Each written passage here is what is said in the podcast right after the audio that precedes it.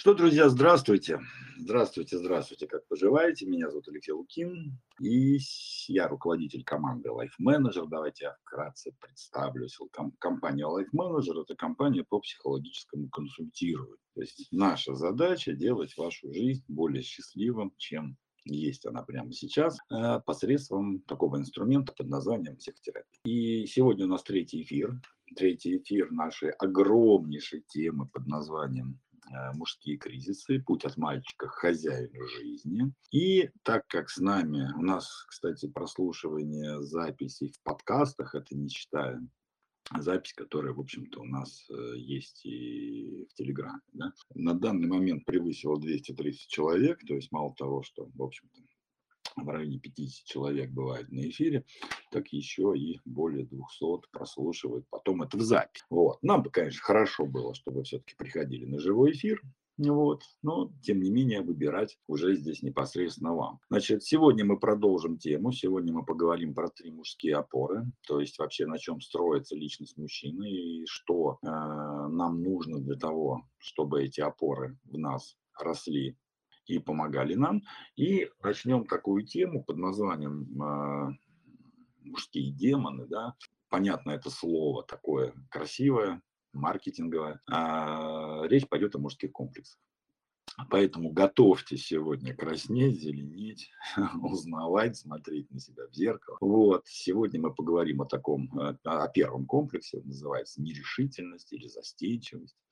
Вот, как угодно его назовите. Вот, комплекс такой, в общем-то, хороший, знаете ли, добрый и присущ достаточно большому количеству мужчин, и достаточно по-разному он у нас с вами, мужики, проявляется. Значит, ну и еще буквально вкратце напомню, чем а, может быть полезно женщинам этот эфир. Вот. А, да тем просто, что вы сможете понимать своего мужчину. Просто помочь ему, помочь ему правильно – да, для того, чтобы эти кризисы преодолел. И стать для него, ну, уже несомненно для него та самая да, женщина. Да? Но здесь, как говорится, вы поднимете свои ставки достаточно высоко, высоко. Потому что если, в принципе, в вашей, если я к женщинам обращаюсь, если в вашей парной или семейной жизни нету ну, каких-то вообще там некой жести, типа там абьюза, там прочего кошмара, здесь понятно, что э, вы сами знаете, что делать. Вот. Но если в целом отношения вас устраивают, ну, мужика, что называется, заколбасило, да, вы просто знаете, что э, начав другие отношения, там будут тоже мужики, которых тоже заколбасят. Да, вот те 11 пунктов кризиса. Я не буду повторяться, я просто буду давать ссылки на наши предыдущие эфиры, они вполне доступны, совершенно бесплатно в наших подкастах, да, 11 э, точек, которые проходит мужчина, да, и э, так или иначе на, какой, на какой-нибудь кризис своего нового мужчины вы обязательно нарветесь, да, вот, поэтому барышням, ну, лучше, конечно, на мой взгляд, конечно, смотрите сами, это, в общем-то, разбираться относительно так, мужской психологии для того, чтобы просто, ну, как минимум понимать, что с вашим мужчиной, соответственно, происходит. И еще раз анонсирую сегодняшний эфир. Сегодня мы будем говорить про неуверенность, про робость. Да? Вот, и, соответственно, остальные вот эти все болевые точки, остальные комплексы мужские, такие как отвержение, неспособность принимать решения, неспособность начинать действовать, тревожность, бессилие, агрессию мы уже оставим на следующий. То есть мы хотим полноценно просто разобрать вот именно комплекс, который э, ну, присущ достаточно большому количеству мужчин. 99%, я думаю, абсолютно точно в разных ипостасях. Да? Вот. И а, давайте мы начнем с повторением от учения. Да?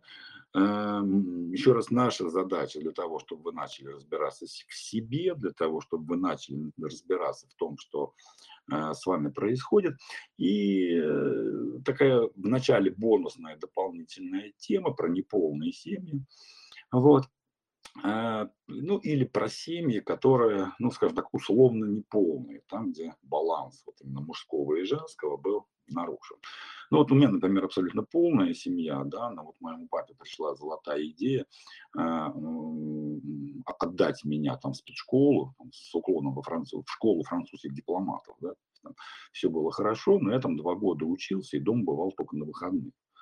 да, так сказать, это со мной произошло во втором-третьем классе, поэтому я такую травмочку-то схватил, я чуть позже про нее расскажу, достаточно неплохую, да, и вот давайте поговорим сейчас об, этом, об, эти, об этих вещах, что, е, что если да, нет матери, либо нет отца, либо нет обоих, либо их роли, ну, скажем так, Э, не совсем а, проявлены. Да? Что бывает, когда отправляют ребеночка на воспитание к бабушкам и дедушкам, даже если у вас этой темы не было, ну, по крайней мере, будете знать про собственных детей. Это мы пройдем там в первые примерно 15 минут, сейчас достаточно быстро. Тут я просто хочу вас проверить, как вы усвоили материал и дать вам пищу для размышлений. И потом, соответственно, мы переходим уже к неуверенности и робости. И наши эфиры, для тех, кто у нас впервые, вообще они круты тем, да, что у нас можно общаться. То есть мы делаем разбор. После меня, э, где-то примерно через полчаса, подключится Татьяна Поваляева, наш психотерапевт. Да? Э, она непосредственно ежедневно работает с подобными запросами. И, ну, во-первых, выскажет свою точку зрения, уже психотерапевтическую. А во-вторых, ну, несколько человек мы сегодня можем разобрать на тему неуверенности и робости. Поэтому, мальчики, готовьтесь, кто хочет, э, кто не боится, вот, кому не присущ страх, а, нажимайте кнопочку и, соответственно, когда Татьяна даст сигнал, уже поговорим. Итак, давайте, чтобы не останавливаться, а, если у как проходит э, кризисы мальчик, если у него нету матери.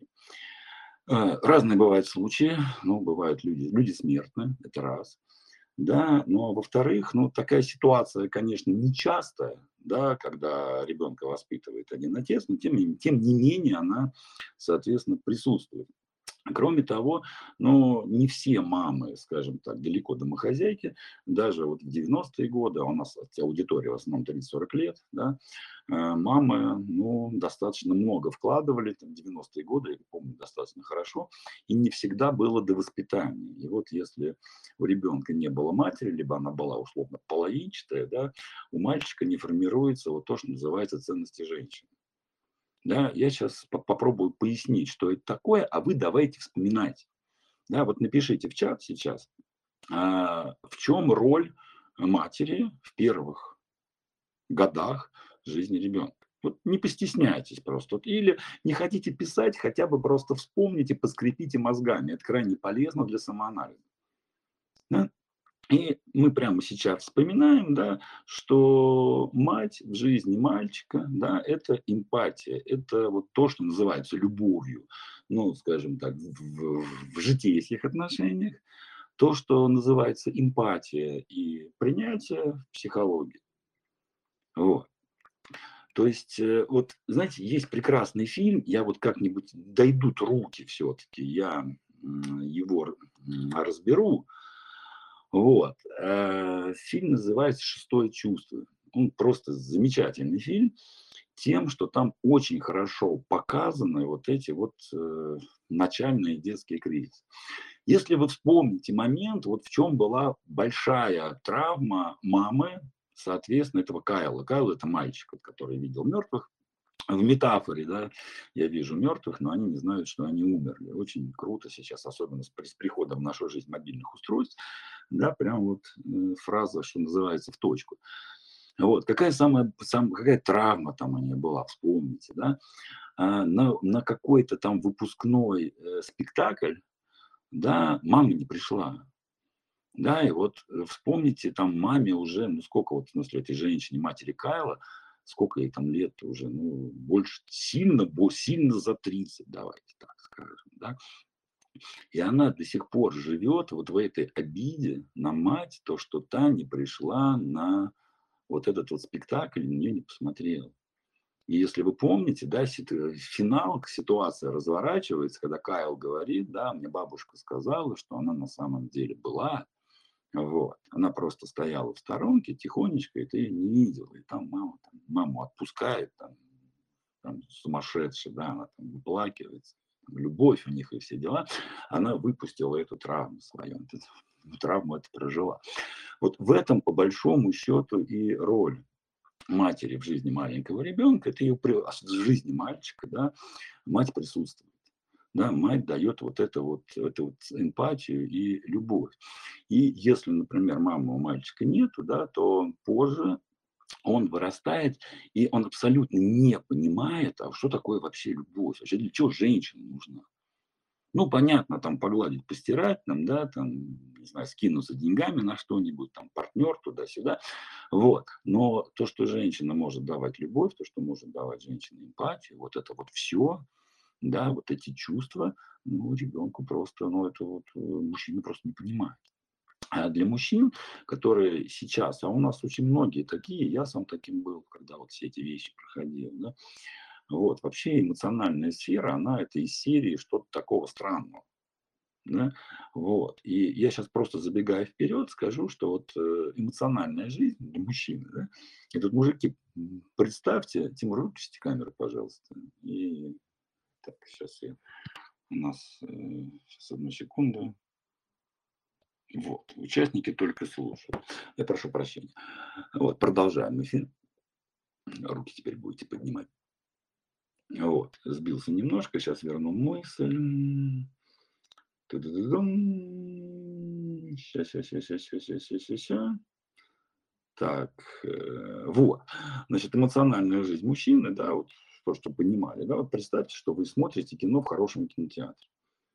Вот, ну там звук хороший, картинка цветная, насыщенная, да, пусть даже будет 3D, да, не важно. Вот это же это рациональная жизнь, которая такая низкая эмоциональная жизнь, которая больше всего, которой в основном живут мужчины. Да, потому что мужчины, мы об этом тоже будем говорить, да, вот, накапливают свое недовольство, а потом взрываются. И вот это называется почему-то проявлением эмоций.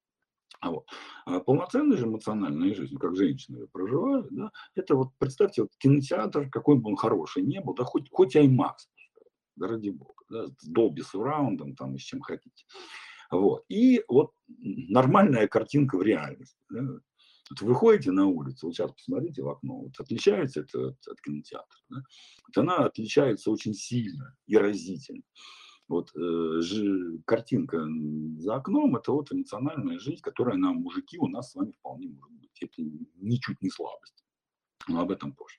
Так вот, если у мальчика нет, соответственно, а, мамы не было в детстве, да, так сказать, вот понимание, а уж что за эту самую эмоцию может давать женщина, да, так сказать, он совершенно не понимает.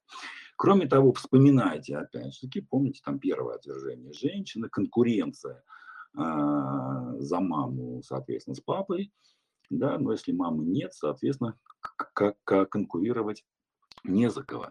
И смотрите, вот э, в этой конкуренции, когда мальчик проигрывает, вот, в первом эфире все это можете прослушать, вот появляется эта ценность, ценность женщины, да, и, к сожалению, вот у мальчиков, у которых не было, у которых не было мамы, этой ценности женщины практически нет. Вот.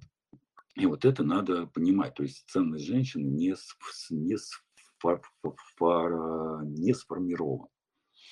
Вот. Э, сразу забегая вперед, буквально коротенечко, скорее, скорее уже для вас, для текущих родителей, если здесь есть отцы, ну, которым по каких-то, каким-то причинам, да, вот есть маленькие дети, э, но нету жены, нету мамы, и у вас появляется новая мама, да, на самом деле здесь, вот посмотрите, вот большое количество фильмов, где обыгрывается эта тема, да, где, где ребенок вполне может обвинить, в общем-то, и себя, и, и отца, и кого угодно в том, что в, в этой потере.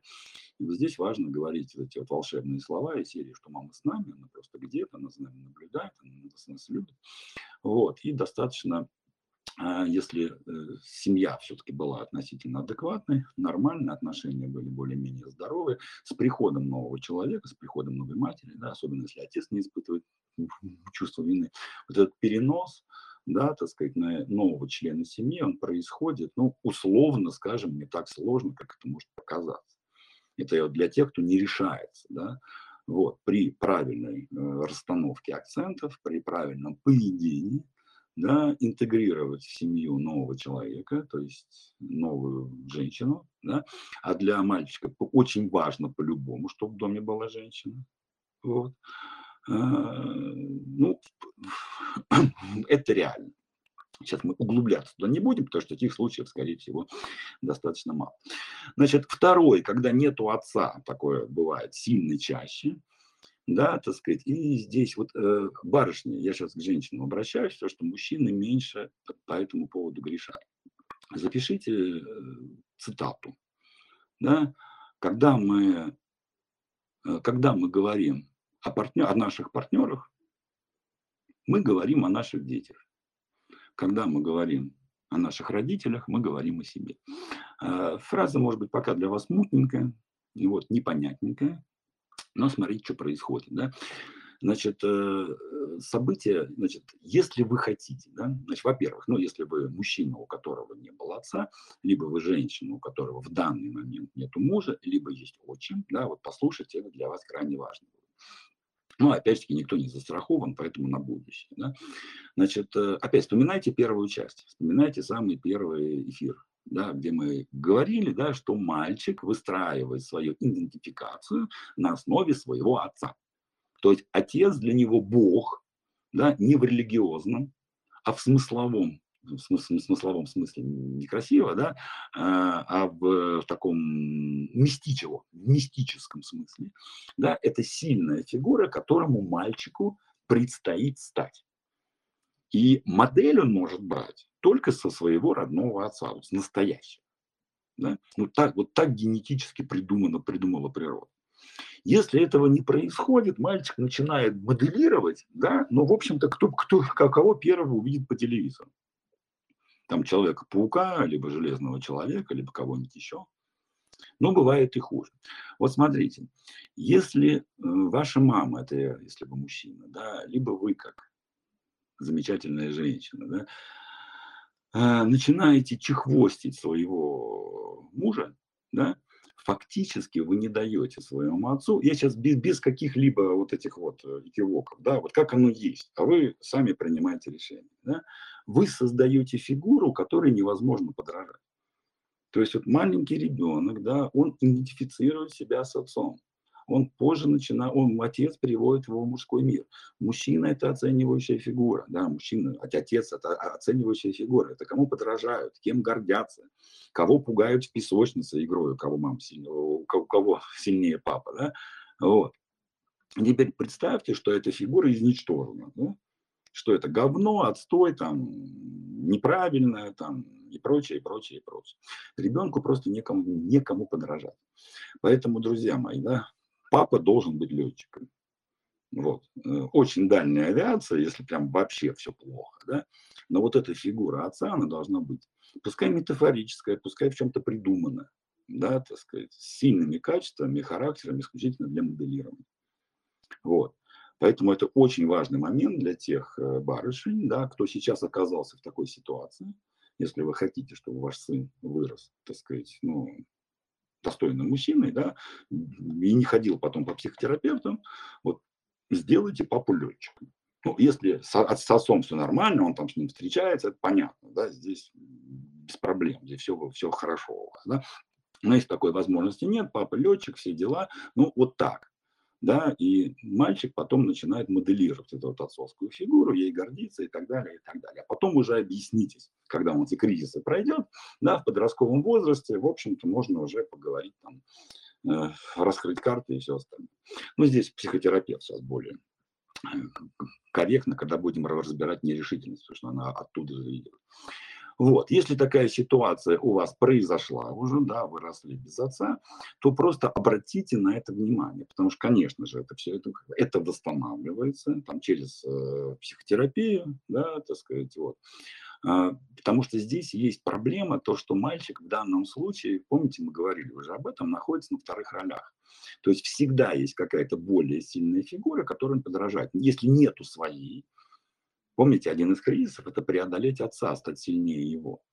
Да? И мужчина выбирает себе постоянно каких-то более значимых чуваков, да, которые сильнее его и как бы его защищают оценивают.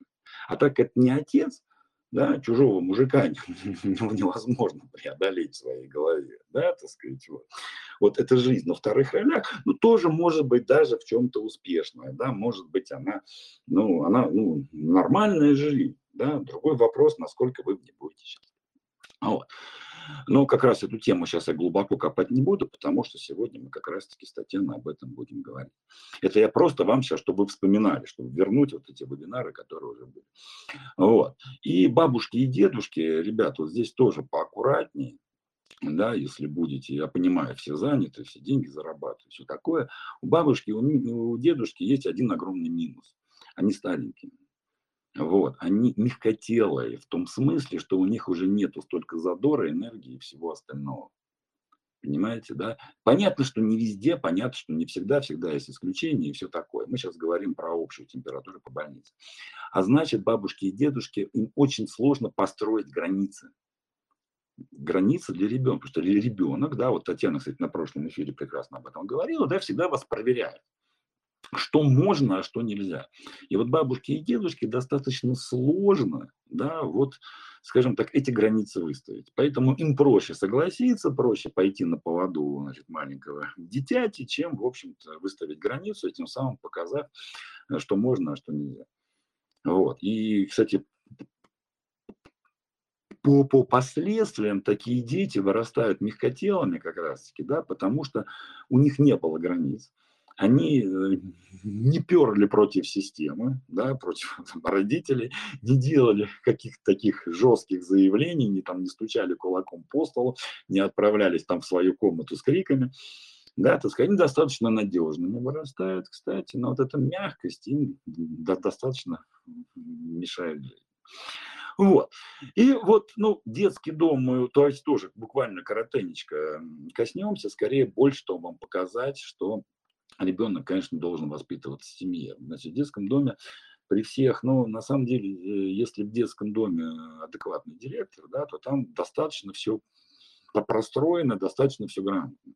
Ну, я просто там неоднократно там в свое время там волонтерил там в детских домах, мы им возили игрушки там всякие туда-сюда, и меня удивило, еще раз, при адекватном директоре, да, Э, насколько там все достаточно грамотно сделано. Там дети реально ни в чем не нуждаются, кроме живых примеров. Да? Вот. И так как нет ни мамы, ни папы, выстраивается система таким образом обучения, да, что нужно делать правильно. Да? Вот есть про правильная там, стратегия жизни, надо придерживаться ей. Да? Поэтому дети вырастают, как вот от отсюда их неадаптация к реальной жизни, да, из-за того, что они изначально учатся правильно, а не как по жизни.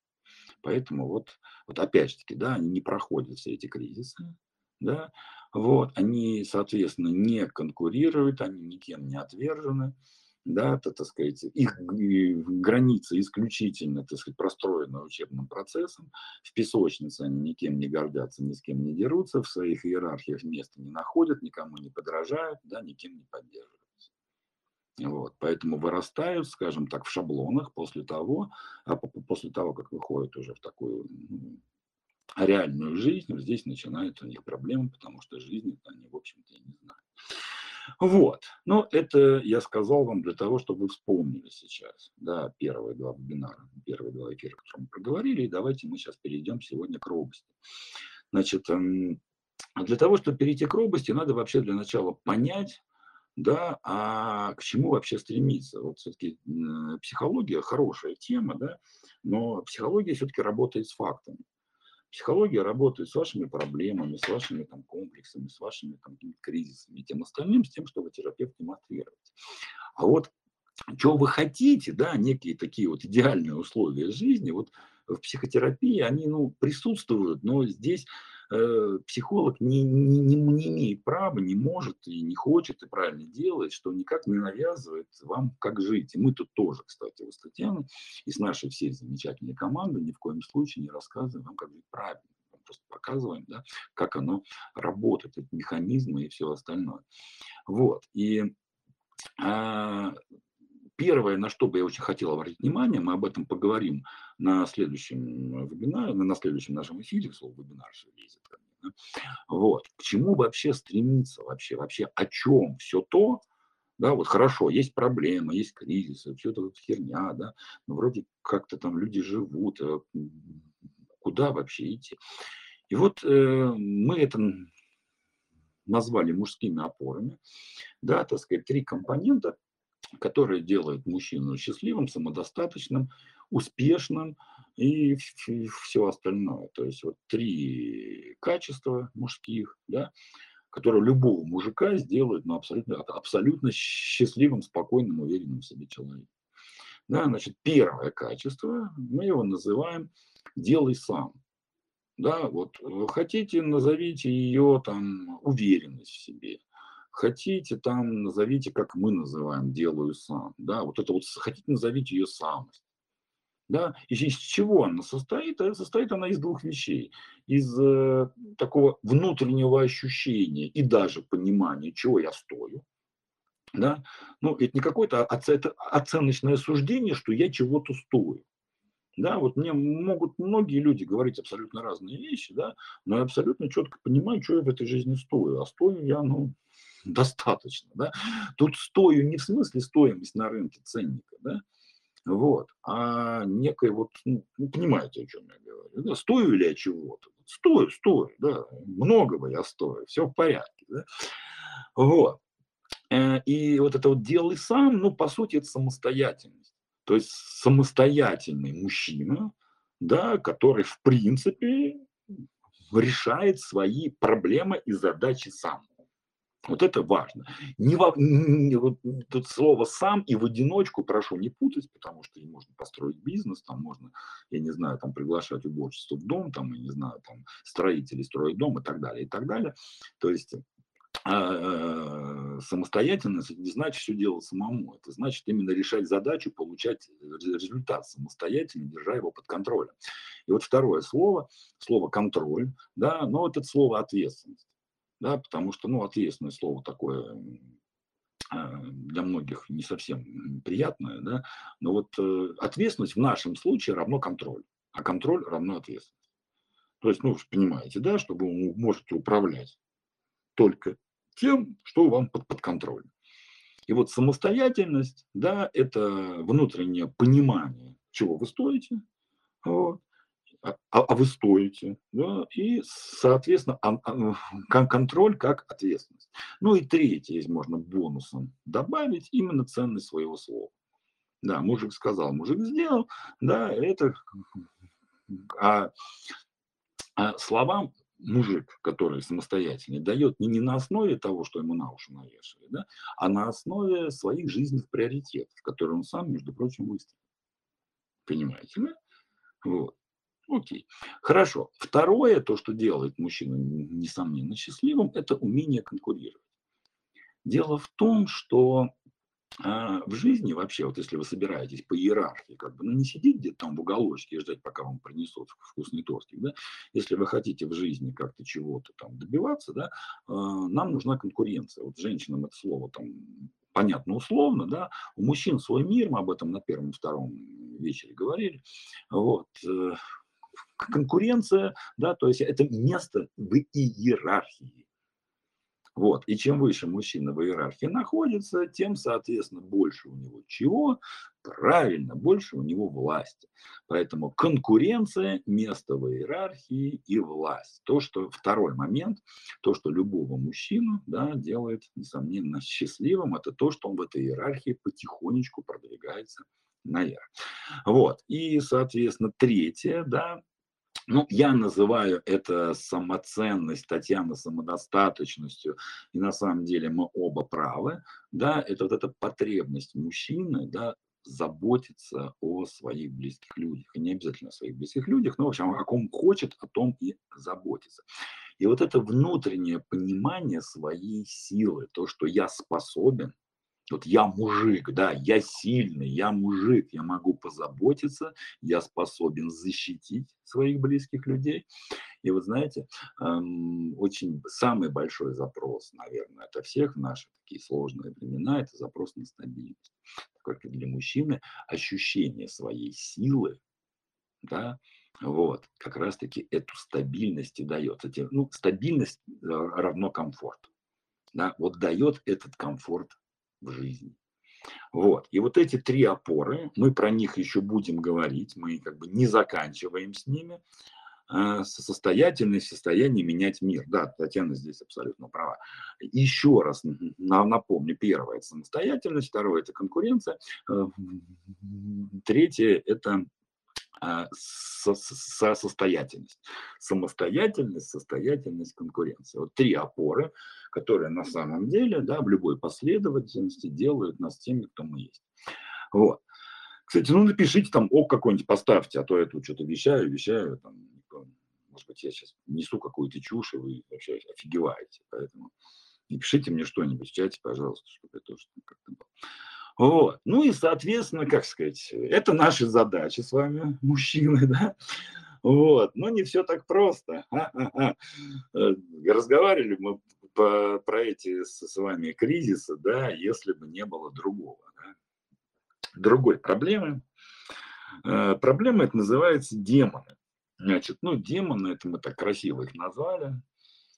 Э, это демоны, это комплексы. Да? Комплексы – это некая... Комплекс – это совокупность реакций на те ситуации, которые возникают в жизни человека. Вот. И давайте мы сразу проведем разграничение да, между, если есть два абсолютно таких четких понятия. Да. Первое – это стратегия, стратегия жизни. А второе – это комплекс, ну или демон, как мы его сегодня назовем. Вот. Значит, э, ну, например, мужчина приглашает на свидание женщину. Вот. И они встречаются, и он значит, у нее спрашивает, куда сегодня пойдем. И вот смотрите дальше. Да? Вот это может быть нормальная мужская стратегия предоставить женщине выбор. Вот, например, я так делаю. Ну, делал. Сейчас-то понятно, почему не делаю. Вот. То есть у меня всегда был вариант, то есть я знал, куда мы пойдем, да, так сказать. Ну, например, женщина тоже могла выбрать, и это вот, ну, было в моей стратегии, да, предоставить женщине. А бывает так, что мужчина не решается предложить свое, да, не решается настоять, боится быть осужденным, осужденным как-то, дайте лучше а отверженным, да, боится быть отверженным, что его посчитают там каким-то не таким, и поэтому не предлагает свое, а предлагает женщине принять за него решение. Понимаете, да? Вот в первом, значит, где здесь комплекс, где стратегия жизни, да, вот, ну, кроме вас это никто не решит. Это вот э, когда начинается ваше исцеление, просветление и все остальное, когда вы искренне с собой. Да, не можете сами, всегда есть психологи, да, так сказать, но вот именно оценить, это комплекс, демон, да, или это ваша стратегия жизни, да, вот здесь можете вы, вы исключить. Вот. Или другой пример, там, карьерный, рабочий пример, да, когда, например, ну, один мужчина там по головам, значит, идет наверх, да, так сказать, а другой, ну, скажем так, избирает более отношенческий вариант построения своей карьеры ну, скажем так, не торпедирует конкурентов, да, спокойно выстраивает карьерный план и поднимается там дальше и дальше. Да, так сказать. Может быть, какое-то время ждет своего повышения. Вот давайте ждет повышения. Вот. Это может быть стратегия. Человек действительно может, хочет сохранить отношения с коллегами, то, что понимает, что мир вообще, ну, мир меняется, да, достаточно быстро, и, те, как, и тот, кого ты сегодня бортанул, завтра может стать твоим начальником, вообще запросто. У меня такие случаи были, кстати, да? когда люди, которые приходили к нам, ну, не курьерами, а, скажем так, младшими менеджерами, потом я узнавал, они там в IT-компаниях становились там, ну, через какое-то количество лет, конечно, да, так сказать, занимали достаточно такие серьезные должности карьерный рост по-разному складывается. Да? И у него такая жизненная стратегия, да, так сказать, не портить себе карму. Вот. А может быть по-другому, человек просто боится высунуться, человек боится что-то сказать, да? человек боится а, показать себя, продвинуться и так далее. И опять же таки, да, вот у меня сейчас задача на этих примерах, чтобы вы поняли разницу, да, так сказать, между комплексом, между демоном, да, так сказать, и, соответственно, стратегией жизни. Есть еще третий вариант, чтобы вас окончательно запутать. Да? Есть еще третий вариант. А, но он тоже комплекс, чтобы вы понимали. Да? У человека есть стратегия жизни, например, нормальная стратегия мужская, предложить женщине выбор на, на, свидание, куда поедет. Но так как в умной книжке, да, он прочитал, что не давай никогда бабе выбор, решай сам, всегда, иначе тебя за слабака примет, да, начинает, вот, грубо говоря, говорить, как будет от себя. И это тоже не его поведение. И это получается дико неконгруентно. Понимаете? Вот. То есть он как бы рулит ситуацией, но это настолько неуверенно у него выходит, да, так сказать, что, ну, женщине тоже некомфортно с таким мужчином проводить время. Поэтому вот когда мы говорим о вашем поведении, то есть вообще факт, вот факт, это ваше поведение. Да? А вот дальше уже начинается, начинается интерпретация. Что это? Стратегия жизни, которой нужно следовать, развивать, и у вас будет успех. Ну, просто потому, что она ваша, и вы считаете ее э, адекватной, комфортной и все такое. Да, так сказать, вот. Э, или вы что-то не делаете, потому что это комплекс, да, так сказать, вот, потому что это действительно проблема, ее нужно решать. Вот. Либо в принципе у вас комплекса нет, у вас есть другой комплекс, да, прислу, как бы мнение авторитетов, да, для вас почему-то важнее, чем собственные чувства и чувства вашей женщины. Вот здесь надо, соответственно, покопать. Но разница находится вот в этом, да, насколько здоровая конкретно ваша поведение. Вот. И таких э, комплексов, да, мы накопали приличное количество. Но смотрите, чем опять же таки, вот я ну, самореклама, как же, как же без нее, да? Вот, чем мы отличаемся от других? Наша задача не пересказывать вам а, статьи в интер из интернета, да? Если вы вобьете вот каждое это слово, там неуверенность, отвержение, неспособность принять решение, вы получите огромное количество информации, которая в одно ухо вас влетит, в другое ухо вас вылетит. Понимаете, да? Вот, вот нам так нифига не надо. Нам надо, чтобы вы думать начали и анализировать, чтобы вы начали видеть то, что происходит в вашей жизни. Вот. Поэтому вот мы накопали их аж целых шесть штук. Да? Первое – это неуверенность и робость. Ну, неуверенность, она же робость. Да? Второе – это отвержение. Вот. Третье – это неспособность принимать решения. Четвертое – это неспособность начинать действовать. Следующее – это тревожность и бессилие в одном флаконе. И последнее – это агрессия. Вот эти вот демоны, да, которые вылазят, так сказать, в самые ненужные моменты и, сука, портят жизнь, портят результат, портят поведение и все остальное. Вот. И смотрите, что мы, как мы пойдем. Мы возьмем сегодня первый неуверенность и робость. Ну, неуверенность, она же робость. Да? Подробно его раскрутим и разберем. Причем, как вы понимаете, люди, здесь мы уже за, выходим на скользкий лед. Почему? Потому что первые два вебинара, да, первые два эфира, там была, вот, ну сказать, четкая стратегия возрастных кризисов, которая преподается на психфаке, и в книжках есть, Эрик Эриксон это написал, и по этому поводу еще есть там куча другой литературы, и все прочее, прочее, прочее. Вот. Но это как должно быть. А вот сейчас мы уже выходим конкретно в ваши личные запросы, то есть, а как у вас? И поэтому вот мы сегодня разберем максимальное количество вариантов, которые успеем, откуда вообще берется неуверенность, она же робость, да? и у вас еще домашнее задание будет посмотреть, а как это, откуда еще она у вас может взяться. Вот. Потому что пока мы с этой штукой не разберемся, пока мы не проявим, как это конкретно у вас происходит, да, вот это исцелить будет достаточно сложно. Но если вы это проявите, если вы это увидите, если вы будете это видеть, вот, причину, да, я вас уверяю, у вас будет на самом деле очень круто, да, то есть вы действительно получите вот тот ресурс, получите ту силу. Я, позвольте мне буквально две минуты, я расскажу вот свой пример, ну, он достаточно очень сильно показательный, да, значит, я уже говорил, да, что Э, второй, третий класс я проучился в Москве, ну, в Москве я и жил, 59-я э, школа-интернат в Сокольниках, вот, и, в общем-то, меня туда, в общем-то, с первого класса во второй перевели в Москву. И в связи с тем, значит, ну, я обычный ребенок, там, в такой обычной семье, тогда еще она была, потом папа там директором ресторана стал, жизнь кардинально изменилась, но это было сильно позже. Вот. Вот. И он тогда только начинал свою карьеру. И, значит, первая версия ребенка, версия меня. Значит, меня сдали в интернат. Интернат. Интер, интернат. Слово-то какое интернат. Для того, чтобы я не мешал своим родителям жить. Потому что я был очень активный, потому что очень проявлялся, им все это надоело. Вот. Э, они не могли за мной следить, не могли контролировать, чтобы я делал хорошо уроки, поэтому сдали в интернат.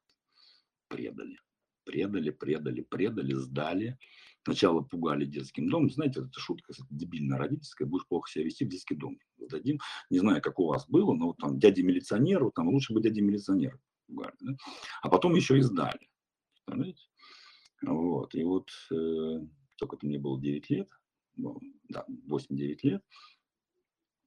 Вот, и 30 лет я с это, эту обиду проносил себе.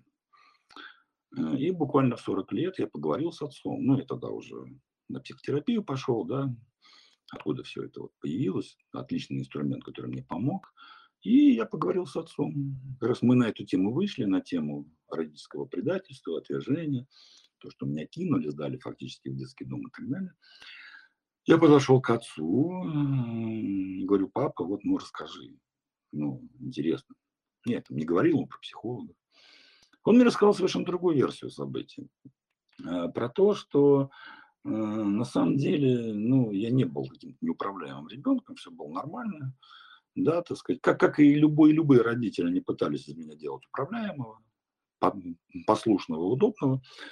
Получалось переменным успехом, как у вас. И когда он уже начал работать в торговой сфере, а в Советском Союзе, это были 80-е годы, торговля, ну, вы знаете, да, это, это все хорошо. Вот. Ему рассказали про спецшколу да, для дипломата французского посольства. Вот.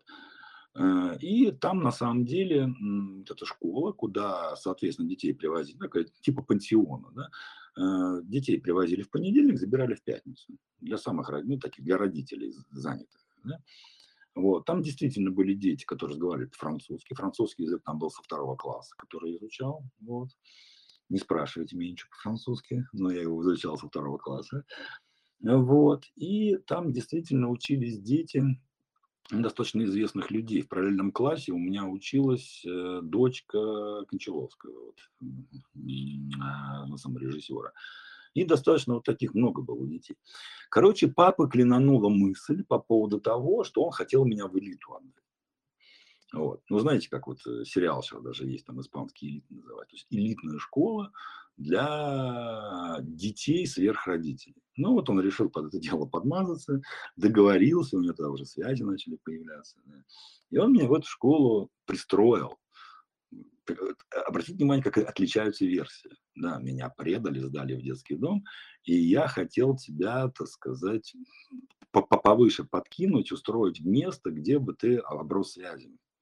Ну, для Советского Союза эта школа, видимо, была достаточно крутой. Правда, мне потом через два года забрали, говорят, я там матом научился ругаться, абсолютно перестал учиться. Ну, в общем, короче, школа принесла больше минусов, чем плюсов. И папа сказал, и тогда я понял, что ребенок должен воспитываться в семье. Э, он это понял, когда мне было 9 лет. Только через 30 лет я это узнал. И то потому, что сам спросил. 30 лет я прожил с этой болью. Понимаете? И вот тогда, в течение двух лет, у меня буквально разрешился кризис. Кстати, в тот момент я через год и получил дочей. Потому что смог окончательно войти вот в эту фигуру отца, да, поняв его мотивацию, приняв его силу, да, так сказать, и заботу обо мне. Я понял, что отец на самом деле во мне заботился хотя 30 лет был уверен совершенно другом. Понимаете, да? Вот как просто вот это, как эти картинки разворачиваются, когда действительно, действительно с этим работать. Ну, там еще нужно было это услышать, конечно. Не просто так сказал, что уже к психологу ходил какое-то время. Нужно вообще ресурс, чтобы это выслушать без истерик, без шума, без всего остального. Ну, вот такая вот тема приключилась лично со мной. Я просто сейчас Татьяна начнет рассказывать про клиентов, да, вот, и давайте уже мы про неуверенные, вот, и вот эти демоны, которые так или иначе берутся от непройденных кризисов, да, вот в моем случае идентификации с отцом, да, так сказать, и вот эти демоны из нас начинают вылазить. Откуда берется неуверенность, откуда берется вот этот вот, эта самая робость, да, Вот то же самое, вот я с этого начал. Э, сын не может э, идентифицироваться с отцом, не может по разным причинам. Вот. Э, ну, во-первых, отец может быть на самом деле да, достаточно паскудной фигурой. Ну уж простите, я буду напрямую говорить. Да? Причем, может быть, как реально, ну, бывают родители алкоголики, бывают родители насильники, ну, бывает разное. Да, мы сейчас как бы про всех говорим. Вот. Вот. Бывает так, что наоборот, так сказать, э, как, что мама очень сильно обесценивает эту фигуру.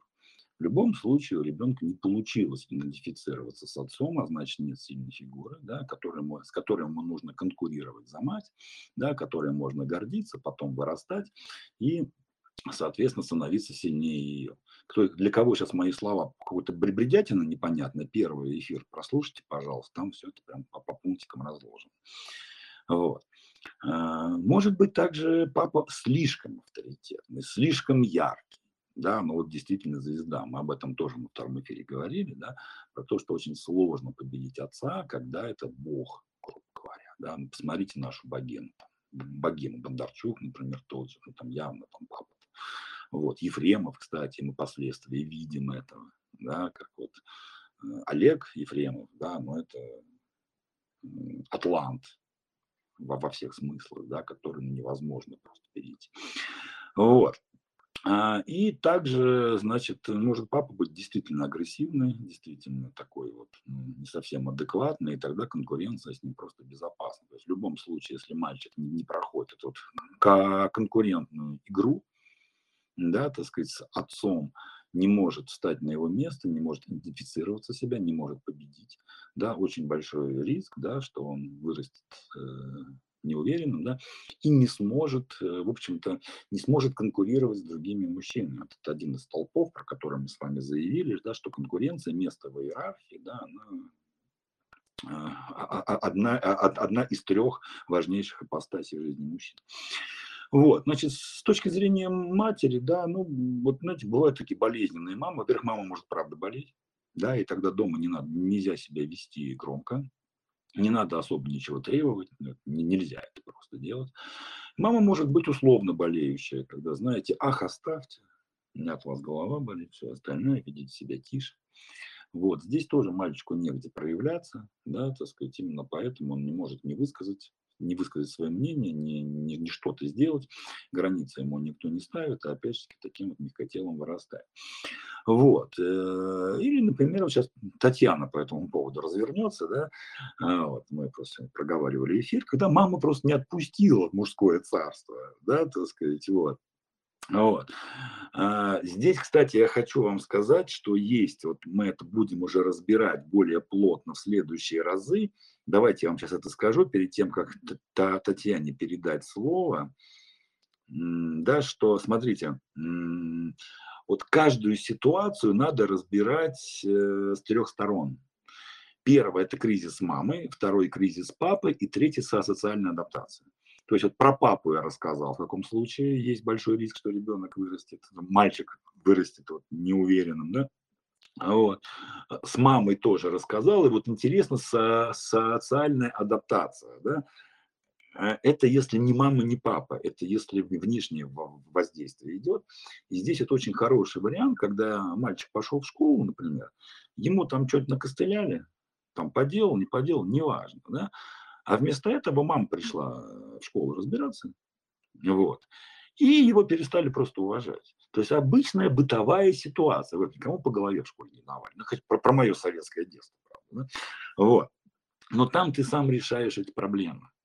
Понимаете, ты сам этому противостоишь. Ну, если мама отпустила из-под юбки, да, так сказать, вот, то, соответственно, у тебя для этого ресурс есть. Вот, ты уже как-то более, более-менее в детский сад походил, уже знаешь, почем, так сказать, жизнь. Вот. И здесь начинаешь сам эти проблемы через разные вещи. Помните, мы говорили о том, что компенсация может быть разная. Не обязательно можешь всем в морду дать. Обязательно. Я в морду научился давать, ну, там, э, где-то в лет 16 только. До этого все было сложно. Вот. Э, и я бил через, э, скажем так, через интеллект. Я писал для... Я инфобизнес начал э, в четвертом классе. Вот, когда сочинение писал, и мне за это жвачками платили. Я через другое заходил. Потом еще папа в торговле, я тоже это хорошо использовал, когда привозил э, дефицитные вещи, которых у большинства жителей Советского Союза просто не было. Вот. То есть я научился это использовать по-другому, но это научился. Это, кстати, предпринимательскую жилку. Вот, не у всех получается в социуме, да, так сказать, получить вот это вот самое место, да, так сказать, и, соответственно, дети вырастают неуверенно. А вот. То есть мама, решила, мама решала проблему, мальчик не мог за себя постоять, и поэтому то, то что называется, не, не, э, не адаптировался в социум. Поэтому любую ситуацию, да, вот это новый фокус внимания для вас, по него более подробно уже следующий понедельник, да, любую ситуацию, любой ваш, любого демона, да, мы рассматриваем с трех сторон как это было в кризисе с участием мамы, как это было в кризисе с участием папы и как это было с кризисом в участии социума. И вот дальше проявление. Татьяна, нажимайте кнопочку, поднимайте руку. Вот. А вот. я отвечаю уже, здравствуйте. Хорошо, да. И проявляются, и проявляются вот эти вот демоны, они тоже по-разному. Смотрите, вот э, есть же абсолютно вот уверенные мужчины, которые уверены с другими мужиками, да, но абсолютно теряются, когда начинают общаться с женщиной. Есть абсолютно наоборот. Э, те, которые офигенно, так сказать, просто там с девушками, и на них вешаются девушки, и все у них там сексуальная жизнь бьет ключом, да, так сказать, там страх подхода, да не слышал никогда, да, но при этом робость с мужиками, там, не дай бог, там руку поднять где-то там на совещании вообще не может. Понимаете, да? Вот. И еще по отношению к миру, например, когда человек приходит на коучинг, ты ему говоришь, слушай, а давайте там цели чуть-чуть поамбициознее хотя бы. Ну что мы эти там 80 тысяч рублей в месяц, ты хочешь сделать 100. Может, давай хотя бы там лет через 10 поставим хотя бы 1150, да? Это, это я шучу сейчас. Вот, и человек просто начинает отмежговаться, да, начинает как-то вот, да не, да подожди, да я сейчас подумаю, да как-нибудь, а как меня поймут, как меня услышат, да. Поэтому мы сейчас, э, Татьяна, давайте мы с вами развернем робость, да, так сказать, мы уже поговорили. Ну, сейчас вы еще наговорите, конечно, я уверен, да. Значит, еще раз. Да, я ребят? постараюсь недолго. Да. Но смотрите, мы любую, любого демона, в данном случае робость, и остальные рассматриваем с трех сторон. Кризис папы, кризис мамой, как это происходило в социуме в то время, ну, там, в школе, в детском саду, там, во, во дворе и так далее. Да? И как эта неуверенность у вас проявляется, да, где? Среди мужчин, среди женщин и по отношению к ним. Вот эти три фокуса я бы хотел просто вам поставить, чтобы просто вы вот уже по-другому на это смотрели. Татьяна, ну что, давайте про, да. про, про, про наших хороших мальчиков, как и планировали. Давайте. Всем здравствуйте. Я рада, что у нас такая тема, потому что для меня эта тема достаточно животрепещущая. Действительно, Алексей прав, работаю каждый день. И, знаете, а, на самом деле хочется, чтобы путь мужчины складывался э, не в соответствии с ожиданиями мамы, папы или социума, а в соответствии с тем, что человек может выбирать собственный путь. И на самом деле, еще раз повторю и много раз повторяю, что мужчина и образ отца – это человек, который отвечает за половую идентичность. Иными словами, э, и мальчик узнает о том, что он мужчина по отцу, и девочка, она осознает себя девочкой, в зависимости от того, какой рядом отец и что он ей об этом говорит. Поэтому вот прям и мальчикам, и девочкам всегда интересно. И я к тому, что вы, мужчины, которые слушают нас, безусловно, когда-нибудь, если вы выберете, ну иногда же и не выберете, станете отцами. И вот эта фигура, от этой фигуры будет много чего зависеть и от, у детей, и, и у сыновей, и у дочерей. Но это так. Вот, я поддержу разговор, Алексей. Э, и прежде всего давайте про робость начнем разговор, потому что что такое робость? Давайте определим, что мы под ним будем, под этим проявлением будем понимать. Потому что робость, неуверенность, нерешительность, застенчивость э, – это все краски одного и того же проявления, да? отсутствие уверенности в себе. Вот э, я здесь немножечко сразу хочу а, отстроить. Мне немножко сложно говорить, потому что мне нужно, я хочу сконцентрированно дать вам смысл. А, а проявлений много.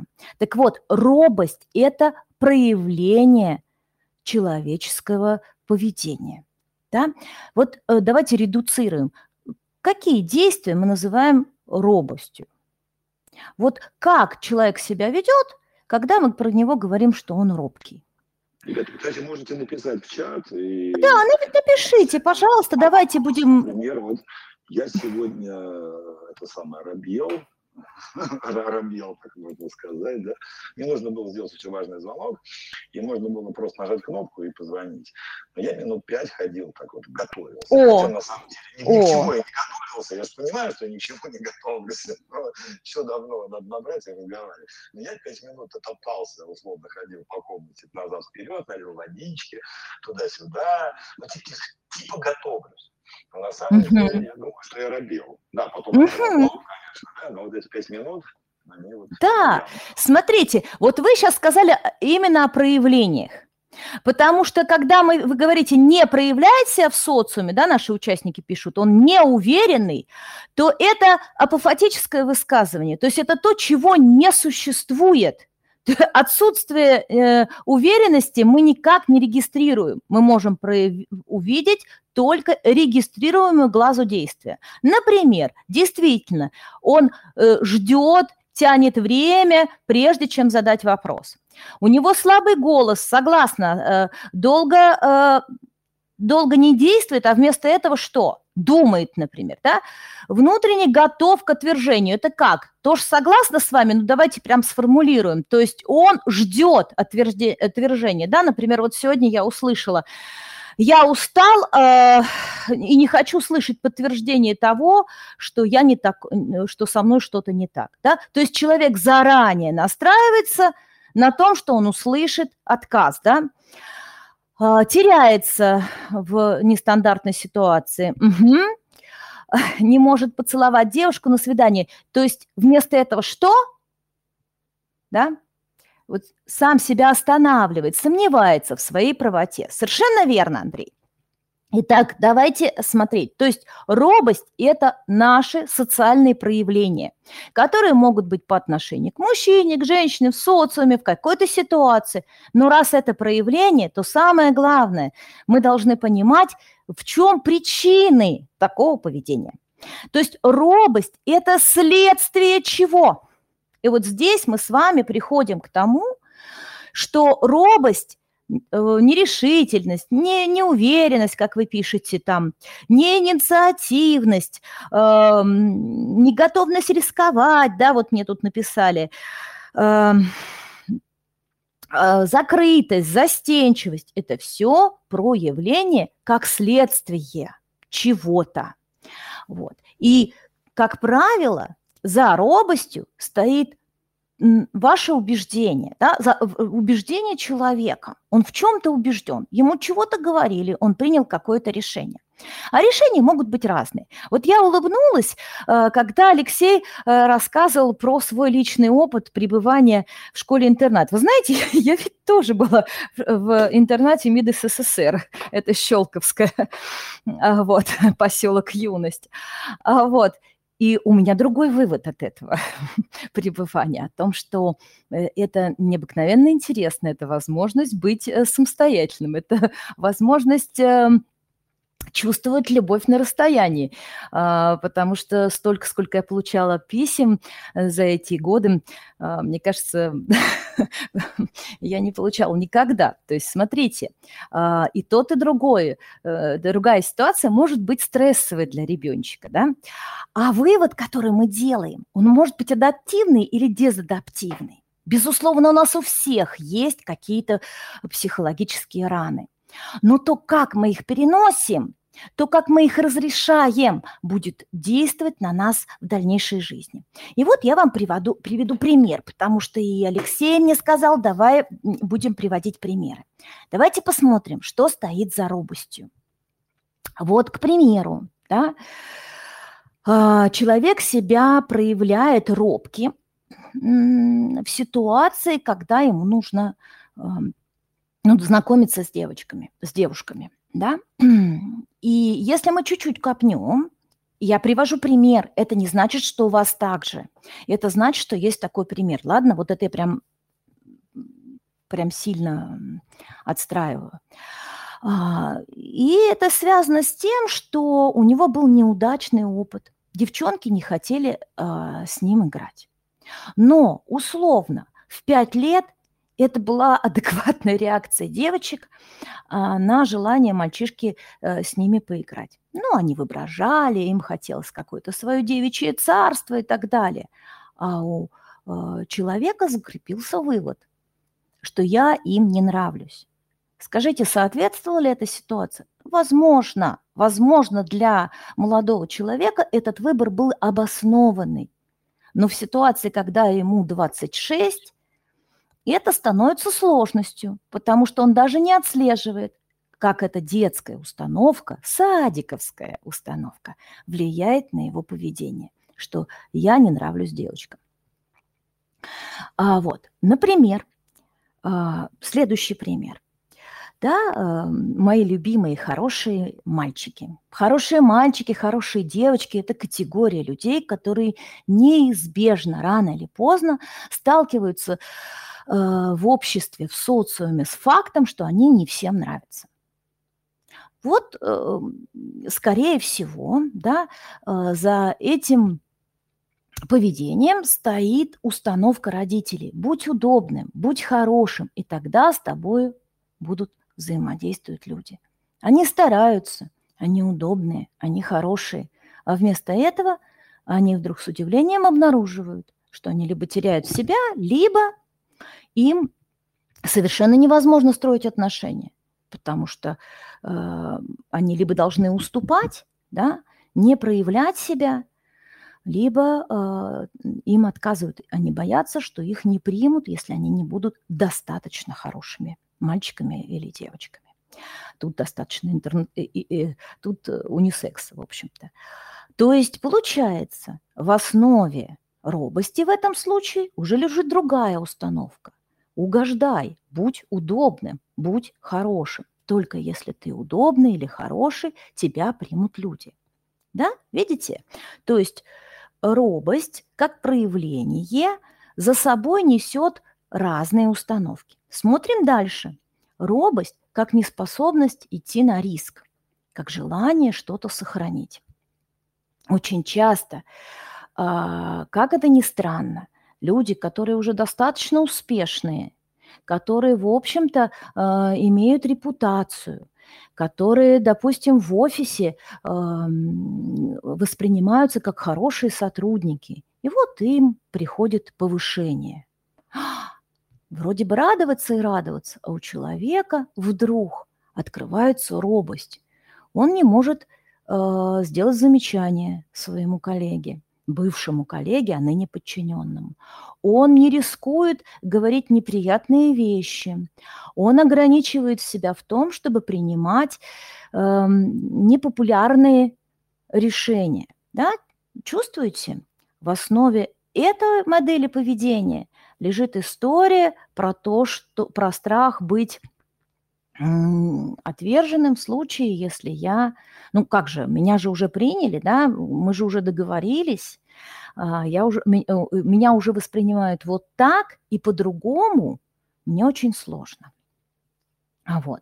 Дальше. Какие еще варианты, по какой причине человек проявляет себя робким? Очень часто э, воспитанные мамы и дети, э, они усваивают от мамы такое послание, что ты как бы слабенький, ты сам не сможешь, нет у тебя отца, вот э, ну, сиротинушка ты. Понимаете? И в какой-то момент здесь есть залог развития зависимых отношений. Еще раз, я привожу конкретные примеры, немножечко их обобщая. Поэтому, если есть вопросы, лучше выходите в эфир, разберем. Но да, вот... да, ребят, подготовьте сейчас буквально минут через... Да, там, еще парочку-тройку приведу примеров, да. Поднимайте, нажимайте, ну, да, поднятие руки, не знаю, есть или нет, но, в общем, готовьтесь, кто хочет. Да.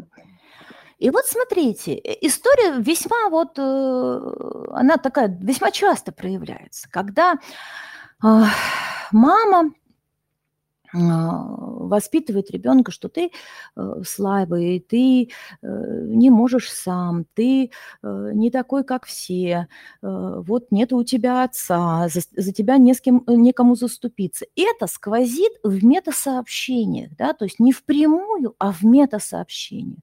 Вот. Это сообщит, это фонит, когда мама приходит и пугается, когда про ее ребенка что-то рассказывают. Ребенок ребеночек сам по себе, он видит реакцию мамы и срабатывает реакция именно на маму.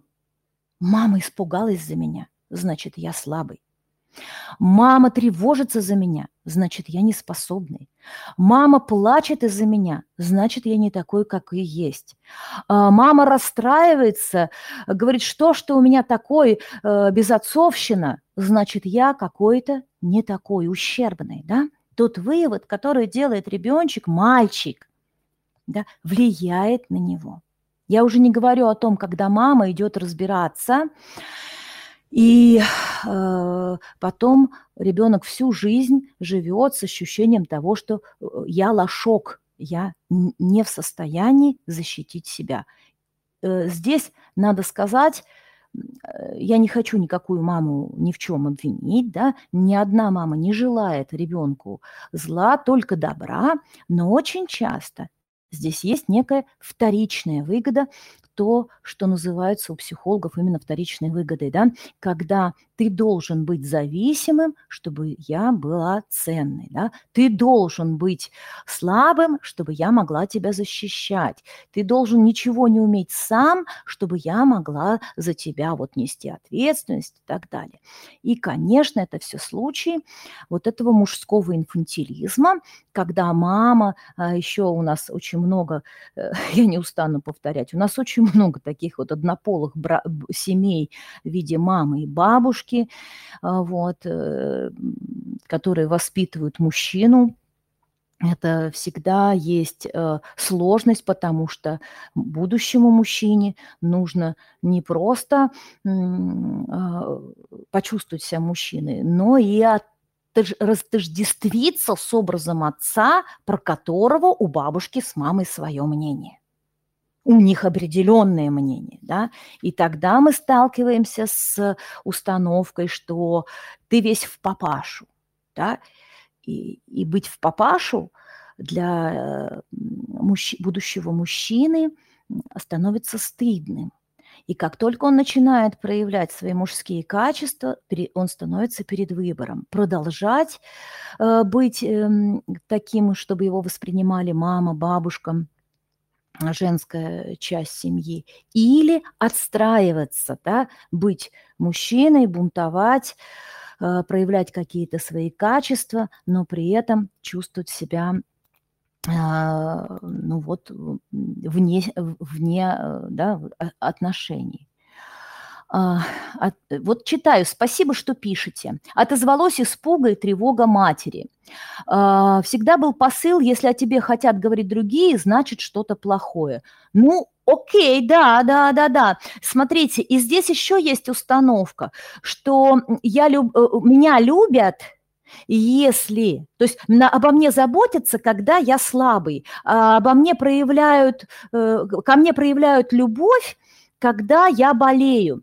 Э, тут очень много выводов, которые делает ребеночек, а, глядя на то, как к нему относятся взрослые, в том числе мама. И тогда у тревожной матери ребенок просто болеет э, по той причине, что ей важно так проявлять свою заботу. Вот правда. Э, хотя это звучит дико, но уж извините. Вот, что еще э, мне бы хотелось сейчас, ну, буквально скороговоркой сказать. Какие еще проявления робости и какие за ними стоят установки? Ну, если вдруг непонятно, вы пишите, пожалуйста, я расшифрую. Э, да, Задавайте Татьяна, я думаю, мы сейчас, мы сейчас на примере поговорим. Окей, дальше, что еще? Разборы, ребята. Окей, окей. Э, что еще? Какие еще есть примеры? Вы знаете, очень часто мальчик, воспитывающийся без отца, ему на самом деле негде взять поведенческую модель э, для того, чтобы э, проявлять себя, в том числе проявлять себя в конкурентной среде, среди мальчишек, среди других эм, сверстников. И э, в этом смысле тоже срабатывает установка, что за меня некому постоять. Вот это состояние, оно лишает мужчину э, инициативности. Э, он вынужден ждать нападения, он вынужден постоянно защищаться. И тогда робость – это не проявление, собственно, робости или струсости, да, или застенчивости. Это закрытость, как, знаете, закрытость крепости, в которой постоянно ждут нападения. И такое тоже бывает. И то, что мы предполагаем за робость, на самом деле иногда может быть за скрываемой агрессией. Когда, допустим, совершенно четко мама или бабушка не разрешают мальчику давать сдачи. Не давай сдачи, тебе нельзя давать сдачи да, а ребенок растет в убеждении, что ему этого нельзя и сталкивается с несправедливостью мира. Да? Меня бьют, а я сдачи дать не могу. А вот здесь прям вот точно за робостью стоит еще одно проявление. Да? Дальше, что бы еще могу сказать э, про отсутствие инициативы. Да? Инициативность – Э, как сказать, это очень важный момент. А, и, извините, а, инициативность в детстве проявляется очень легко. Э, Ребенку важно куда-то лезть, да, что-то исследовать, пальцы в розетку. А, да, не зря говорят мужчины, это случайно выжившие мальчики. Да, я знаю, мой собственный сын, он играл э, в интересную игру вот на улице. Кто самый смелый и прям быстрее всех перебежит, ближе всех перебежит автомобиль. Вот. Естественно, мой сын оказался очень смелым. А, вот, его сбил автомобиль, но, слава богу, все обошлось. Но это вот история про то, что э, проба, проба э, тестирование пространства э, для мальчика оказывается очень важным в его становлении. И если ему говорят, не лезь, не трогай, что ж ты такой, да подожди ты, э, что, э, то это, эти послания очень сильно ограничивают. И тогда робость – это адаптивный механизм для мужчины, а, и он считает совершенно адекватным, да, вот такое поведение э, по принципу реакции. Не акции, да, не инициативы, а реакции. Вот. Дальше, что еще хочу привести в пример? А, очень часто а, быть инициативным даже опасно, да, тогда э, робость или застенчивость связана с сохранением да, э, человека как личности. Э, кроме того, есть такое понятие, как застенчивость или стеснительность. Обратите внимание, какой корень у этого слова. Да, если мы начнем разбирать, мы с вами увидим, что э, стеснительность прямо от слова стеснять. То есть я хожу в чем-то, да, не знаю, в тесном пиджачке. Так как правило, стеснительность – это история про отжившие установки, которые взрослый мужчина продолжает носить по привычке. Ну, не знаю, у меня вот такая метафора. Не знаю, наверняка у кого-то из вас есть, э, не знаю, школьный какой-нибудь пиджак, который валяется у мамы, а, там треники, еще что-то такое. Но это вот история про то, что вам уже тесно в этой одежде. Да, вы уже давно не школяр. Но попадая на э, совещание и видя более солидных людей, человек не осознает, что он тоже уже солидный что в нем тоже уже 80 э, килограмм живого веса, что он уже давно плечистый э, и уже совершенно не, та, не тот дохлик, который он был в первом классе. Но вступая в переговорный процесс, он в какой-то мере пасует, да, чувствует робость, то есть он чувствует себя в той самой одежде, стесняется – в которой он себя, ну, ощущает. Да? Я достаточно часто пристаю к клиентам и говорю, в каком возрасте ты сейчас? Не все удивляются и говорят, там, ну, не знаю, 32, там, 38. Я говорю, нет, по ощущениям. И по ощущениям очень часто случается, что мой мозг узнает меня в 7-летнем возрасте, в 11, а, в 4 даже и так далее. Это вот очень интересная история. Вот. Можете задать себе сами вопрос. Э, вот. Дальше интересный случай приведу, когда робкий является адаптивным механизмом, чтобы запретить себе наглость. Вот смотрите, робость и наглость – это два таких а, антонима, да?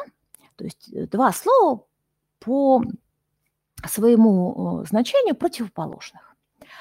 Так вот, обратите внимание, иногда а, ваша робость может быть следствием того, что вы что-то себе запретили. Например, я не буду таким наглым, как там мальчишки во дворе.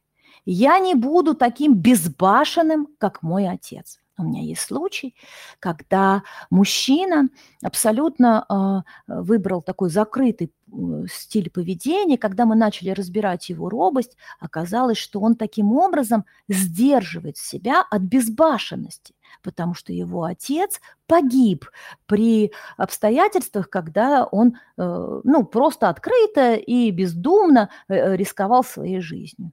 И вот, чтобы не расстраивать маму, э, ребенок усвоил, что рисковать нельзя. В нем много живет смелости, в нем много живет достоинства но человек усиленно вытесняет, ненавидит риск, считает просто придурками, извините за слово, тех людей, которые рискуют, поэтому он никогда, ни за что, ни при каких обстоятельствах не разрешает себе рисковать и уходит во что? В сохранение, в робость, как противоположность. Да, понятно, что я говорю? Давайте уже кого-нибудь послушаем, а то я, мне кажется, давай, разговариваю давайте, сама я, с собой. Ребят, э, значит, смотрите, у нас вебинар, наша трансляция делится, как правило, на три части. Первая часть такая теоретическая, вторая часть практическая, именно прожить, что называется, и третья мы можем разобрать реального человека, да, а, потому что это еще больше покажет то, как устроено это у людей. Еще раз, наша основная цель для того, чтобы вы, во-первых, поняли, что с вами происходит, конкретно с вами. Именно поэтому ваше домашнее задание до следующего понедельника через три фильтра да, разобрать вот свою неуверенность. Есть у всех абсолютно, у любого мужчины есть робость и неуверенность, которая может проявляться а, либо с мужчинами, с другими мужчинами, либо с другими, либо с женщинами, вот, либо со, соответственно, в социальной среде, там, в достижениях, на работе, в бизнесе, при общении с какими-то там, ну, при постановке целей, амбиций и всего прочего. Да, может и там, и там, и там, или в двух случаях из трех, да, так сказать, вот. А, и вам ваша задача будет поискать, откуда это у вас растет. Да, опять-таки, с трех сторон смотрим. Э, где и как это могло отражаться на вас с точки зрения матери, ну, в смысле от матери, э, как это могло отражаться именно от отца, да, и в социальной адаптации то есть где вы оказались там в детском саду, в школе, там в компании, еще где-то, там не смогли что-то или смогли. То есть вы смотрите вот именно с трех сторон. И чем больше вот этого накопаете, да, чем больше вы вот про это узнаете, тем проще это будет потом прорабатывать. Значит, как прорабатывать, ну, мы с Татьяной тоже это расскажем. Давайте сначала выкопаем, что было, что разбирать. Ну, во-первых, у нас там в шестнадцатом году был тренинг, был курс, онлайн-курс, там «Мужская сила» он назывался, даже есть записи, вот. И, в общем-то, с учетом того, что какой-то, ну, прям очень сильный интерес к этой теме, потому что наша задача, как вы понимаете, это вот именно восстановление мужественности, да, не воспитание, а именно восстановление, потому что все вы мужественные, все, все у вас в порядке, да, вот. И именно то, что очень подавляющее число мужчин, которые ну, не могут в жизни каких-то вещей интересных сделать, да, это, это не раскрытые мужчины. То есть это не какие-то больные там боги и все остальное, как бы вам не хотелось. Это Абсолютно. Не вот Потому что, даже ну, хочу... Хоть, хоть хочется быть таким убогеньким, да, ну типа вот боженька не помазал, да. На самом деле это не так, да, потенциала у каждого из вас более чем достаточно. Вы просто раскрыться надо. Да, и мы повторим. Э, в общем-то, ну, я думаю, нет смысла там э, смотреть там, тренинг 2016 года, я думаю, просто есть смысл повторить его уже в новой интерпретации, в новой версии, там, да, так сказать, со, со всеми делами.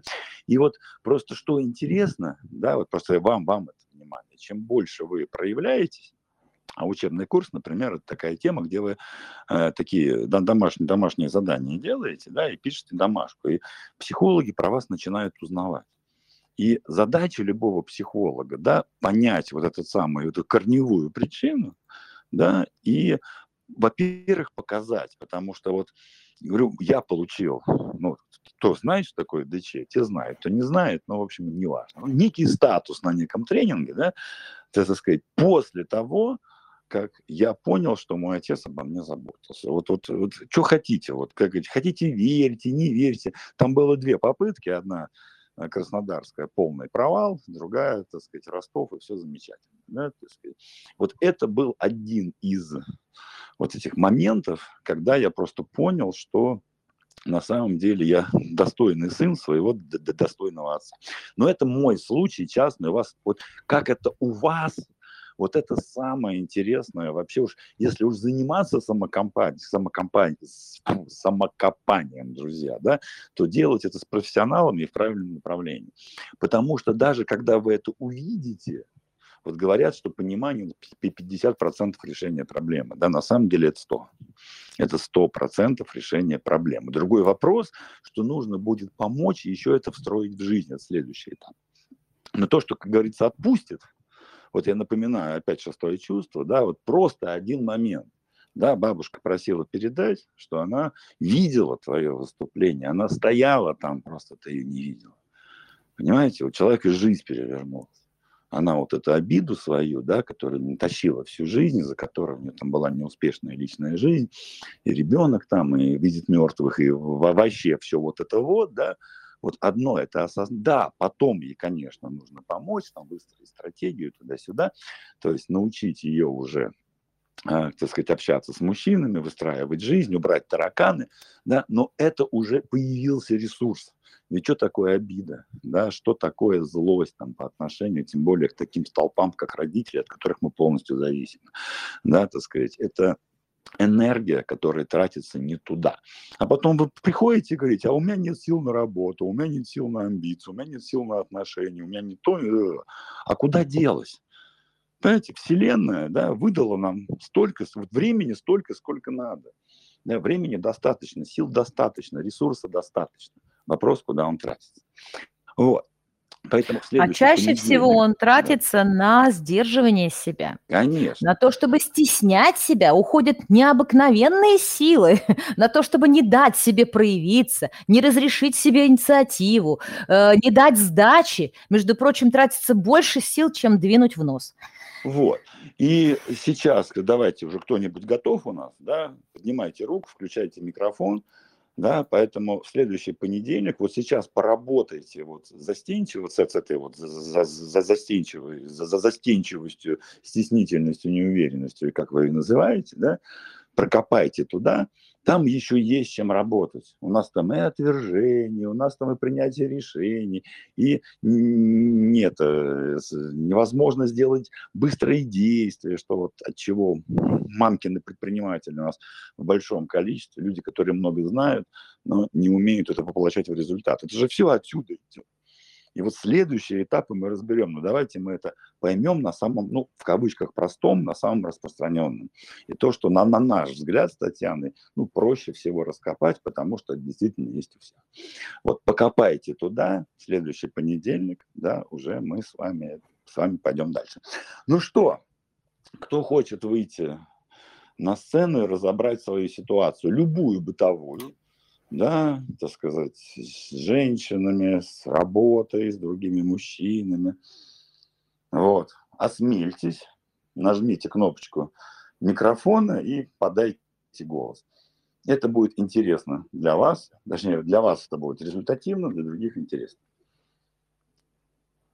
Давайте подождем. Нет, просто смотрите, если никто не выйдет, мы очень были рады вас слышать, да, так сказать, на этом мы уже, в общем-то, эфир закончим. Единственное, я попрошу, если никто не выйдет, кнопочку нажмите микрофона у вас здесь, да, если никто не выйдет, тогда будет очень, значит, смотрите, ну... А, у нас есть нужно... рука. А, есть рука, а я не вижу. Как, как-то она быстро скрылась, рука. Нет, Михаил. Но я не вижу. Михаил. Угу. Давайте я до права вам дам. Включайте микрофон, Михаил, просто. Получилось микрофон? Михаил ушел. Ну, а, зна- знаете, это как история. А вот Михаил а. вернулся, а. подождите, все. Михаил. Я просто, я просто, я просто кнопки перепутал, я не ушел, простите. Я тут еще параллельно паркуюсь, поэтому. Михаил, вы смелый человек. Итак, слушаем Михаила. Вот. Так, ну, я поскольку знаю Татьяну лично, поэтому я даже не знаю, с чего мне начать. Вот, мне так хочется начать с результатов работы. Начните с благодарности, Михаил. Да, но я думаю, что это будет самое правильное. Ну так вот, я хочу, я хочу выразить Татьяне огромную благодарность, с которой я начал Спасибо, работать. Спасибо, Михаил. Э, я не знаю, когда, полтора года назад, да? Думаю, что уже два, да. Полтора, да. Где-то, где, где-то полтора года назад вот, я начал с ней работать, и за вот это вот короткое, ну, по моим, по моим меркам, по моим понятиям, за это короткое время, а, ну, я, я не знаю, результаты, результаты на лицо. Вот, э, та, такое ощущение, что жизнь, э, жизнь стала, жизнь стала более полноценной, она стала более мужественной, более мужской.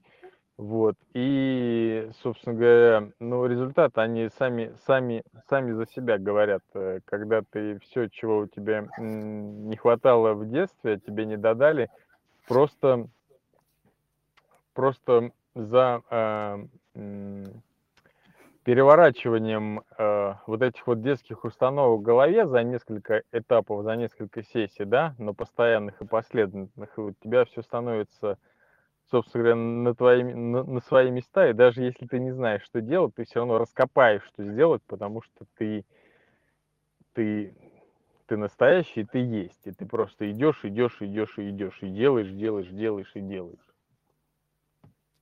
Класс. Вот что я хотел сказать. Спасибо, Михаил, Михаил, пока не подумали, что мы тебе заплатили.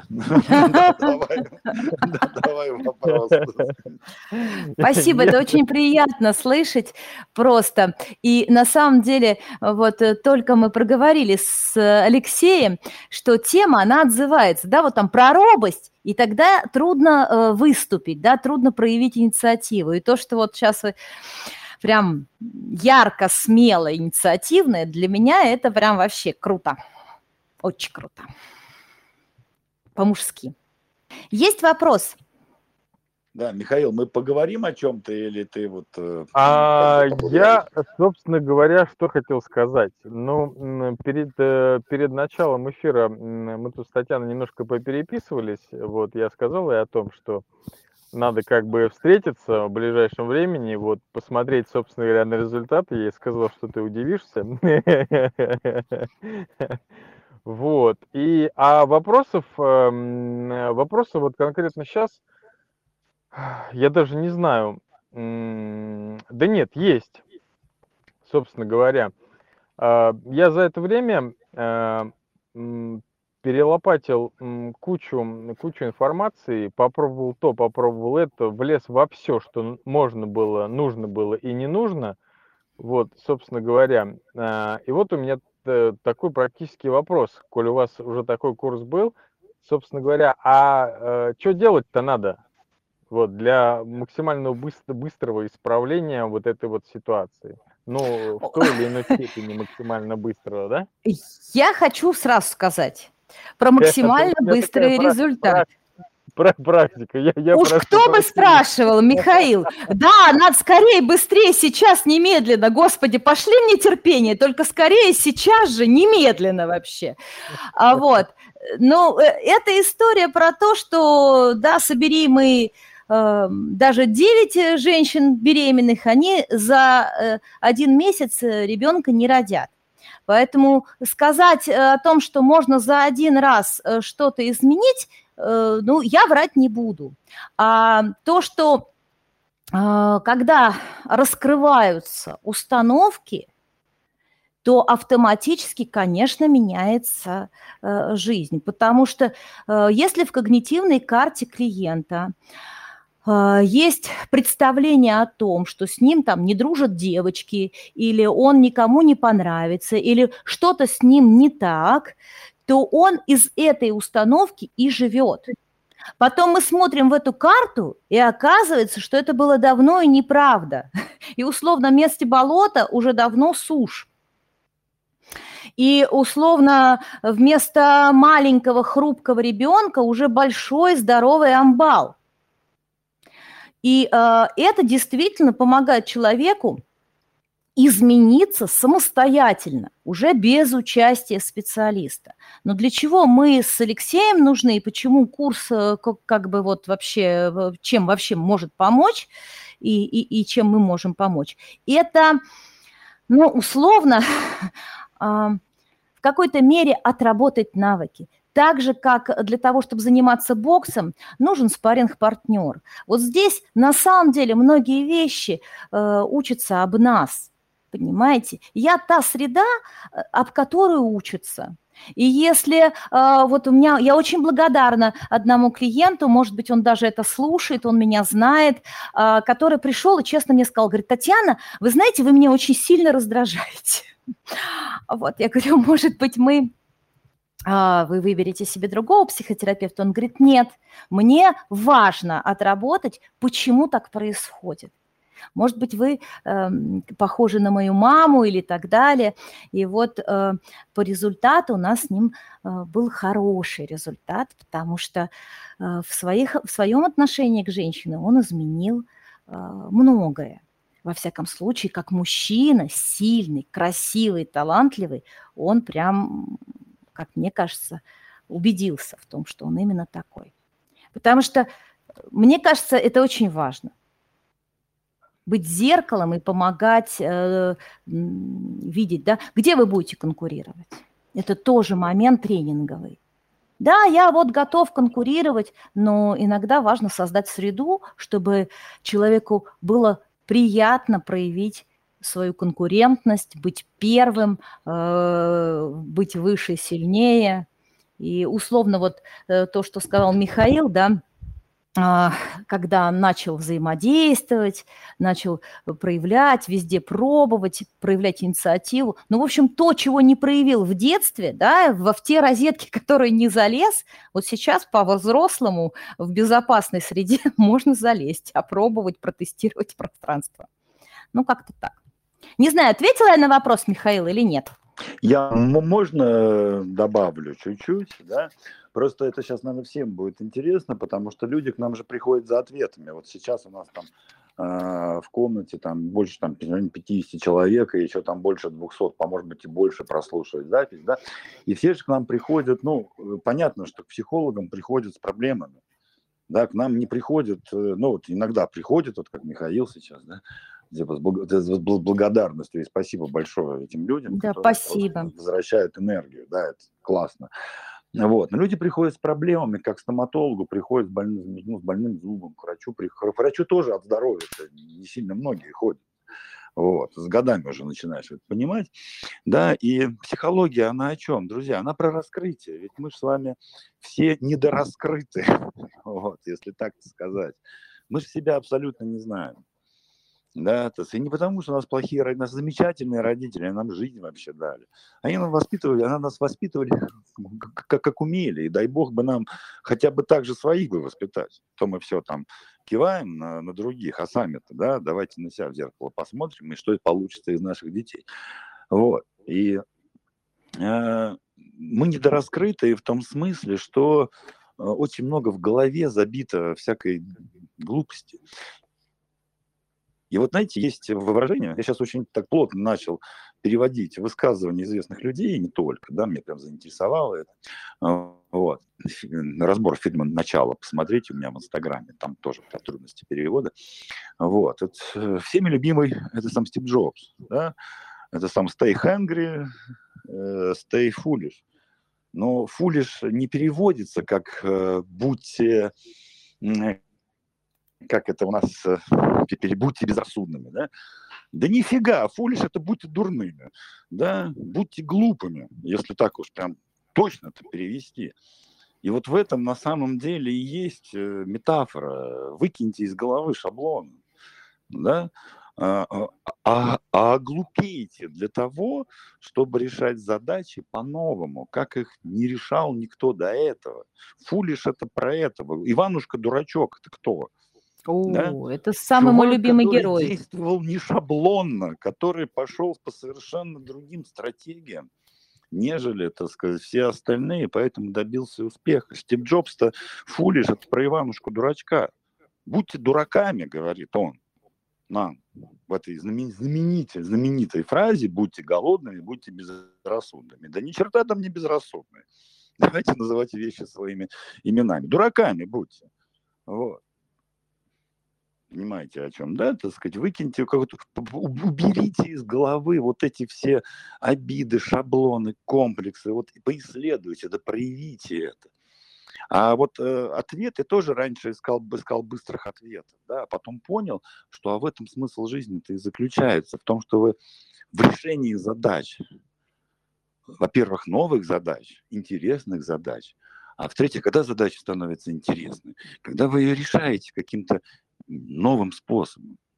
Если вы выкинете, проработаете убеждения на уровне, что завтра вы там с голоду умрете, что вас раскулачат, что, я не знаю, вы останетесь без всего, что пойдете по миру с узелком на вокзал, что вас там убьют бандиты, я не знаю, там, э, что там еще. Вот, это, вот это все, да, вот эти все страхи. Мой любимый пример, да, мой любимый пример, Алексей, можно перебью? Вернее, не перебью, а дополню, можно? Мой любимый пример, когда человек э, приходит, дают ему повышение, собрание, он приходит на собрание и в этот момент испытывает практически что-то похожее на паническую атаку. Когда начинаем работать, э, вспоминается случай, когда он на лестнице высоко и выше всех, и мама кричит, ты что, с ума сошел? Куда ты залез?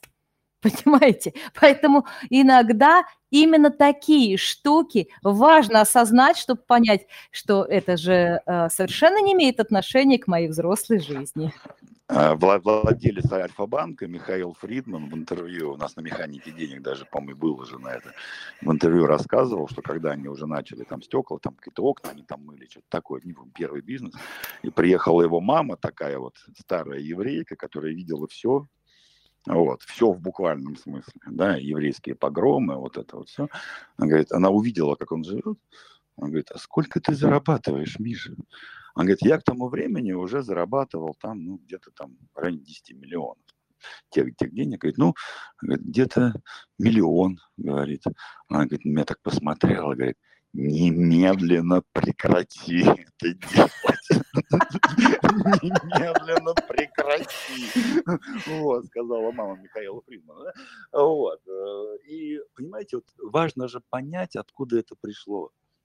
Вот в этом и смысл психологии. Не засунуть вас. Есть тренинги навыковые, там, лингвистика, там, вот это прочее. Я такие пишу, там, по управлению. По... Там мы действительно обучаемся новым стратегиям. Да, они действительно нам нужны, необходимы. Да? Но вопрос в другом. А что делать со старыми? Они же, сука, бессознательные.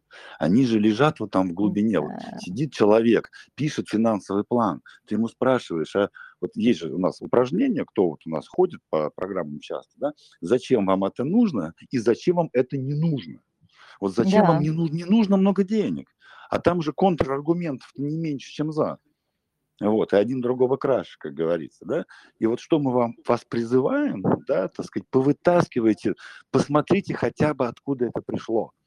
Вы увидите, как это уже начнет проясняться мысль. Невозможно.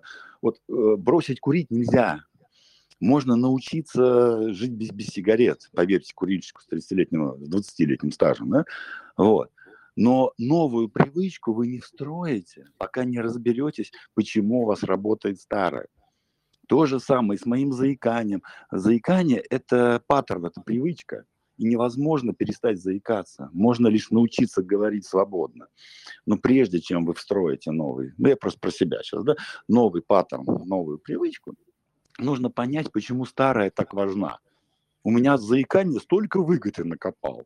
Ой, блин, да вообще красота просто. Как прекрасно быть заикающимся человеком, любой заика вам расскажет, ну, если искренним будет. Вот и наша задача здесь тоже, ведь застенчивым быть выгодно, понимаете? Круто, классно и прикольно. Вопрос, что это уже не работает. И вот смотрите, если брать нашу механику, да, Механика – это система потребностей диагностических, через которые мы, в общем-то, обучаем.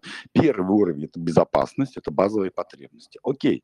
Второй уровень – это уровень принятия и комфорта. Там, где нам хочется нравиться, там, где нас принимают. Вот приходит человек и говорит, слушай, вот человек занимается бизнесом. И говорит, вот у меня есть некий продукт, да, его осталось там маленькое количество. Да, так сказать, у меня есть постоянный клиент. И он, во-первых, хочет скидку, а во-вторых, оплатит, оплатит через три месяца. Ну, кто ну, предпринимательской деятельностью занимается, да, понимает, что деньги сейчас, они дороже, чем деньги потом. Да, но с ним отношения есть. И есть другой клиент, вот только он новый, он хочет купить сейчас деньги сразу, да, и по той цене, по которой надо. И я, говорит, ну как я вот предам фактически своего старого клиента?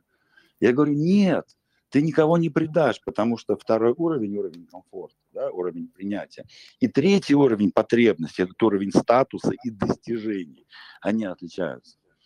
Понимаете, да? Выстроить, переход – это выстраивание приоритетов. Вот это ключевой момент. Ну, вот я хотел его все-таки в следующий понедельник. Давайте. Вот ваши приоритеты. Что для вас важнее – и тогда у вас быть а, чтобы как это, быть а, хорошим, чтобы понравиться кому-то, в минус своей выгоде, уже мысли происходить не будет. Сейчас я прям не, совсем по-русски это сказал, да, у вас не будет такие мысли приходить. Как себя ущемить для того, чтобы понравиться кому-то? Да, потому что через собственные приоритеты, что для вас важнее, вы выстраиваете систему своих достижений. Мы вас проведем по этому пути, друзья. Да, вы, главное, оставайтесь с нами, да, а во-вторых, вот думайте в ту сторону, которую мы вам говорим. Почему? Потому что вы по-любому трахаете себе мозги.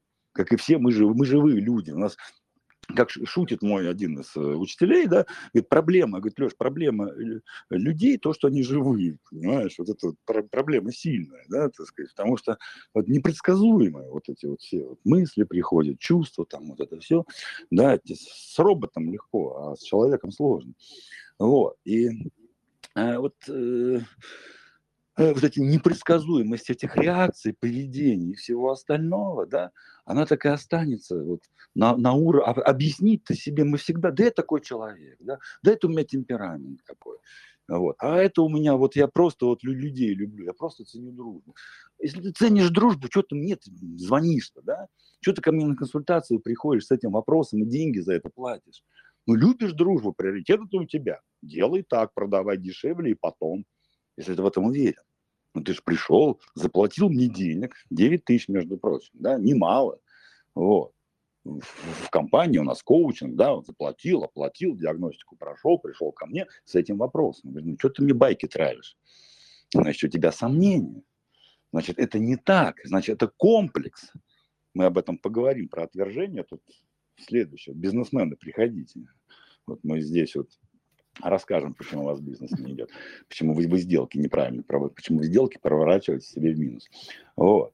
Значит, ты пришел ко мне, значит, не так все. Значит, это не стратегия жизни, возвращаясь к тому, о чем мы говорили. Понимаете? Значит, это комплекс. Стратегии жизни люди не приходят на консультации, они уверены в себе и знают, что им делать. Вот и пришел. Вот. И вот наша эта задача, понимаете, вот из, пока мы дети внутри головы, не везде, в определенных контекстах жизни. Там мы всегда будем мечтать нравиться, там мы всегда будем чувствовать неуверенность, там мы всегда будем комплексовать. Потому что единственное, что хочет ребенок, это любовь своих родителей. Только сейчас это уже он сам себе родитель, но об этом он не в курсе, да. Он хочет э, вот других фигур, там, более сильных, да, так сказать, начальник у него вместо папы работает да, так сказать, друг у него там вместо мамы, который там эмпатию дает, и все остальное. У него такая схема. Вот. Ну, проблема в том, что с ним же как со, со взрослым человеком разговаривать. Да? Вот. И следующий этап, выход во взрослую жизнь, выход в иерархию, выход в достижения, в результаты, да, в статус, вот я всем всегда задаю, подумайте над вопросом, можете в чате обсудить, я помогу, чем э, уважение отличается от статуса. Это же абсолютно разные вещи. Еще раз, уважение и статус. В чем, в чем вообще отличие? Это, ну, это разные вещи, но в чем? Вот. И авторитет и статус. Вот авторитет это и уважение это одно, одно и то же слово. Да? Вот. И чем это отличается от статуса? Вот. И если вы хотите в статус, в достижения, в результаты, в деньги, и, и во, а, во все остальное, да, вам нужно выстроить приоритеты, свои, свои жизненные, их еще и защитить через личные границы. Но как вы это сделаете, когда где-то там вам из прошлого вещает образ мамы, подчеркиваю, не живая мать, с которой вы сейчас общаетесь, не живой отец, с которым вы сейчас общаетесь, может быть, не живые уже, вот, а те, вот, вот тот отец, который сдал мальчика Лешу в, практически в детский дом. Спасибо, что забирали на выходные. Да? Вот тот отец, не этот, который, ну, во-первых, вполне адекватный, уважаемый человек, и Лешу воспитал, и там помог во, во многих вещах и в самых трудных моментах помогал. А вон тот, который сдал детский дом, понимаете? Вот у вас у всех такие же есть папы и мамы, которые где-то там что-то не так сделали, исходя из вашего восприятия. И вот эти вещи нужно проявить, это, это первый шаг, и уже отпустит. Да, так сказать, и, ну вот, жи, из комплекса сделать жизненную стратегию. Да, дальше уже работа психотерапии, ну, психолога заканчивается. Дальше вы там уже коучинг какой-нибудь, либо сами, либо тренинг, либо ментор, либо наставник, что хотите. Это уже выстраивание новой стратегии, совершенно другая работа, абсолютно другого специалиста да, так сказать, вот. Ну, больше моя, скажем так, чем, чем Татьянина. Но работа Татьяны, терапевтов нашей команды, да, это как раз-таки выявить вот эту стратегию, которая сейчас, раньше она была для вас выгодна, Раньше мне офигенно заикаться в школе было выгодно, меня просто не вызывали к доске. Офигенно, я вам скажу, просто 5 баллов. Вот. А, я стихи писал на доске, подсматривал периодически. Вот. Но сейчас для Алексея Алексеевича Лукина, который выступает перед большими аудиториями, извините, заикаться, ну как-то неприлично. Вот. Понимаете, да? И мне очень стоило это и времени, и денег, кстати, и, и нервов, и труда, прежде всего вытащить, а чем мальчику Леша было выгодно заикаться ой, там список такой. И только после этого мне получилось выстроить свои приоритеты, мою, ну, я сейчас заикаюсь, ой, слышали вы меня в школе, да, сейчас-то я вообще практически соловьем пою. Вот, сейчас заикание проскакивает, а тогда это просто было через слово. Вот. И прежде чем встраивать новый паттерн, достаточно легко пошел, мы вытащили вот это все говно, которое там, вот эти все выгоды, эти комплексы и все остальное. Вот мы вас к этому. А, если кто-то хочет сейчас поговорить, все-таки нажмите микрофон. Если нет, сейчас Татьяне слово передам, она еще скажет обязательно. Ребят, смотрите, мы проводим эти эфиры бесплатно, но в этом мире принято расплачиваться, да, для кармы. А деньгами вы не расплатитесь, потому что эфир бесплатный. Поэтому вознаграждение мы принимаем лайками, благодарностями и просто смайликами в Телеграм, в нашем механике, механике жизни. Механики – это мы, жизнь – это ваша. То есть механики жизни – это не механики какие-то, а это люди-механики. Значит, механик машины, вот мы механики жизни. Да? Вот. И напишите нам просто что-нибудь хорошее, и это просто для вас хорошо. Вы приучаете себя расплачиваться, да, вы пропускаете. Почему мертвое море мертвое, в очередной раз это скажу. У нее много притоков, но ни черта не вытекает, именно поэтому она начинает загнивать. Да, так сказать, вот. Вот. Оно Опять превращается к вопросу. в Вот. Поэтому сейчас уже закончу, вот. И поэтому напишите нам. Просто вот отдайте эту энергию дальше, вы этим самым нам энергию вернете да, и мы продолжим эти эфиры вести, потому что мы ведем их исключительно на вашей энергии. Меня еще не спросили, а вот неужели вам так вы домашки проверяете, и курсы ведете, и сессии? Я говорю, ну потому что вы же энергию мне даете, я же... Вы даете мне энергию, я этой энергию, соответственно, живу. И Татьяна тоже. Вот, поэтому не скупитесь, а наоборот напишите. И если у нас есть желающие, проявитесь прямо сейчас. А если нет, Татьяна, скажите что-нибудь просветляющее. Есть, Виталий Герасимов, давай. Татьяна, он ваш. Да, вопрос, Виталий, слушаю. Вопрос как бы такой, за последние вот несколько э, вот этих вебинаров или подкастов, как бы несколько моментов отозвалось. Хотелось бы mm-hmm. понять, собственно, как определить стратегию, с какой стороны подходить, какие там приоритеты, не приоритеты. То есть за сегодня что-то отозвалось, за прошлое отозвалось там про, как это называется, передача от... Э, Я отвечу, Татьяна, потом вы. Вот кажется, не Сейчас вот про тревогу матери было, про остановку, там, будь удобным для других, это все было. Как построить стратегию, с чего начинать, как разматывать? Угу. Давайте сначала я, а потом вы. Значит, смотрите, uh я вас очень прошу. Значит, мы, я вот, э, Татьяна, она психотерапевт. Она в глубину, да. Я еще и методолог, я пишу учебные программы. Учебные программы пишутся по определенному сценарию, по определенному пункту. И одно не просто так, одно потом другое. Да? Вот, смотри, э, Виталий, и всем тоже. Значит, смотрите, я вам, значит, са, сами, сами, вот это будет дикая путаница. Сейчас речь о стратегиях никаких не идет. Да? Сейчас речь идет о проявлениях. Вам надо просто взять, вот делайте то, что говорят, и у вас будет результатов больше, да, чем если вы будете делать все и сразу.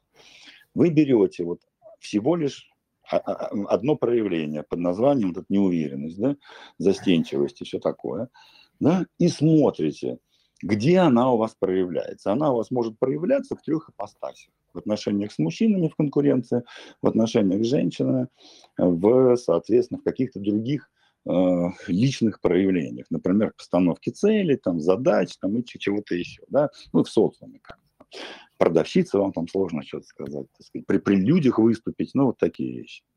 Просто смотрите. Вот с мужиками все нормально, я не застенчив. Ну, или застенчив, но как бы хер бы с ним, да, вот. А вот с женщинами застенчив. Все, галочку поставил, да. И вот еще я вот, когда цели ставлю, я почему-то нервуюсь, боюсь там себе лишний нолик пририсовать. Да? Все, определили. Да, с женщинами и в целях и задачах. Дальше возвращайтесь в прошлое. У нас есть первый вебинар, где мы все по этим вот э, штучкам прошли. И смотрите. Да, мы же вам много примеров провели. Вот как ваша мама, могла ли она повлиять на вашу застенчивость женщинами и почему? Да? Вот, то есть что именно происходило, у вас уже вся необходимая информация есть. Вот здесь и здесь она повлияла. О, понял. Отлично. Папа мог? Не, папа все нормально. Папа меня учил, например, там классно. Окей, все оставляю. Ну, хотя вот здесь, вот, да, я не получил его поддержки, когда, в общем, мог бы получить. И вот здесь такой нюанс. Да, так сказать, там в детском саду все, ну, в детском саду, в школе, а вот в школе, да, что-то там мальчиками они взяли играть в футбол, а я сидел как дурак, смотрел, как они играют, и на них девочки смотрели, на меня нет. Все, галочку поставил. Вот, Виталий, это, вот, это с точки зрения учебного процесса все, что нужно сделать, и ждать следующего, следующей трансляции. И тогда у вас будет получаться. А сейчас я Татьяне передаю микрофон, и она сейчас свой вариант. Виталий, я хочу тоже ответить буквально в двух словах. Первая вещь. А, когда я сказала про робость, я сказала, что это проявление. В этой робости всегда есть хвостик. То есть причина, по которой вы ощущаете робость. Вот ее мы смотрим. Для этого очень просто. Я здесь, там, в такой-то ситуации проявляю робость, потому что – и вот после этого потому что можно вытащить хвостик. А вот. И это важно. Вторая штука, которую я тут слышу. А, смотрите, наша уверенность, она основана на знании себя. Вот чем активнее и более открыто вы признаете – себя, знаете себя, свои привычки, свои особенности. Ну, например, вы говорите, вам отозвалось про тревогу мамину, да, про то, что надо быть удобным, соответствовать чужим ожиданиям. Соответственно, вы некоторые вещи в себе открываете. Вот когда вы в себе эти вещи открываете, важно не обесценить, принять как э, факт, а дальше с этим что-то делать. Вот. Поэтому как только вы узнаете о себе что-то, узнаете себя в каких-то рассказах, это уже первый шаг, который вы, молодец, уже сделали. Ну вот вы сделали два хороших шага. Первый вы это осознали, второй вы сейчас заявились. Потому что вот мы, э, как вы думаете, почему нету особо участников? Потому что мы говорим про робость. Как только мы говорим про робость, соответственно, я должен эту робость преодолеть, чтобы инициировать разговор. Поэтому вы в два раза уже молодец. Первый раз от того, что вы нашли какие-то вещи в себе. Второе, что вы оказались смелым и проявились. Поэтому вам большой респект. А вот а, потому что вот мы начинаем э, тренинг, да, там про обесценивание, и Алексей говорит, э, нам знакомый наш говорит, а что вы э, с Алексеем выбрали такую тему обесценивания? Ерунда какая-то, не, цен, э, а не тема. Вот. Э, говорим про тревожность. И люди тревожатся, и, например, начинают переживать, а правильно ли они думают, а то ли они говорят. Но действительно, ведь тема тревоги для них родная. Да? Поэтому тема застенчивости и робости, она тоже будет проявляться в том, что э, многим из наших участников будет сложно да, преодолеть себя, чтобы проявить себя открыто, смело, рискованно, не боясь проявиться, допустим, э, неудобным. Вот. Поэтому вот так. Не знаю, ответила я на вопрос или нет, Виталий? Ну, скорее, да, как бы понятно, что ну, я в себе сейчас вижу как бы желание быстрее экспрессом что-то сделать. Mm-hmm. А то, что Алексей сказал, это как бы, ну, накапливать эти моменты, ставить галочки и так далее, и как бы все свое время, ну, с одной стороны, да, но какой-то маньяк в душе скребет и хочется по-быстрому. Ну, это к вопросу, быстрее, быстрее, да? Слышал такое слово «откат»? Какое? Откат. Да, да, да. Ну, психологически имеется. Знаешь, почему он бывает? Ну, от, от таких вот пожеланий побыстрее сделать, а по факту глубоко не идет. Я, я отвечу научно, потому что психика, понимаешь, она адаптивна. Вот я приведу пример, который всегда привожу на механике денег. Да, вот ваш мозг, наш мозг, у всех мозг, это завод по производству вашего уровня жизни. И там стоит конвейер. Ну, представьте себе, вот, представьте конвейер на заводе, да, который производит 10 машин в день. И тут вы говорите, 10 мало, хочу, хочу 30. И вхреначиваете рычаг. Что происходит с конвейером? Ну, давайте честно, ну, у нас развалится через три дня. Это и называется откатом. Там, ну, люди разбегутся, там, там, как бы, с ума начнут сходить, да, мощности обвалятся, поставщики начнут подводить, сбыта не будет. Ну, в общем, вот проблема, на самом деле, кризис перепроизводства, да. Вот, и конвейер взломается, скорее всего, потому что не удержит нагрузку. Но это на заводе. А у нас в голове с вами, ребят, есть защита от дурака, то есть от нас с вами. Вот. И мозг, он просто не позволяет такую ситуацию допустить. Он не позволяет нам с вами сойти с ума. Да? Не, ну есть особенно настойчивые, да, это все выгорание, когда люди там в больницах оказываются, а некоторые даже раком заболевают, да, такой программа самоуничтожения. Это вот те, кто прям вообще ничего не слышит, их тогда в болезнь начинает организм укладывать. Вы знаете все эти приколы, что я об этом рассказываю. Да? Вот. И вот это откат – это защитная реакция нашего организма, защитная реакция нашего мозга.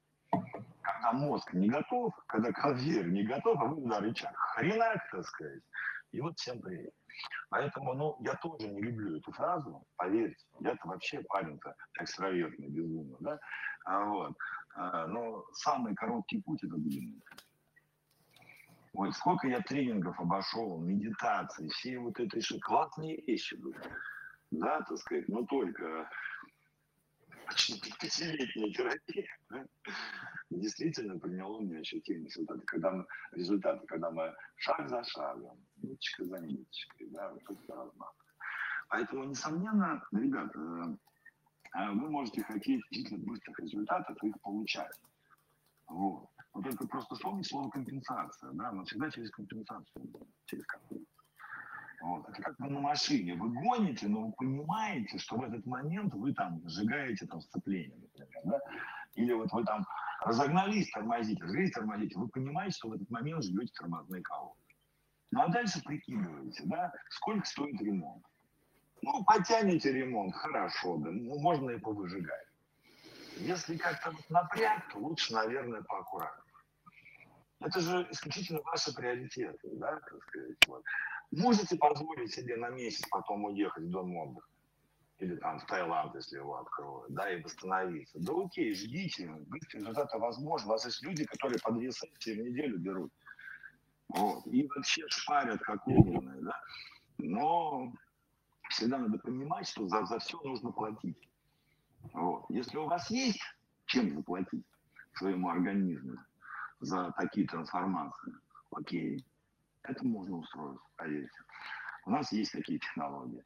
Если все-таки с деньгами, настоящими деньгами, пока как бы напряг, и вот на, на месяцочек вы никуда уехать не сможете, особенно с хорошим медицинским персоналом, дом отдыха, да, где вас подкрутили, я поостерегся запускать конвейер с большей скоростью. Но в любом случае это ваше решение.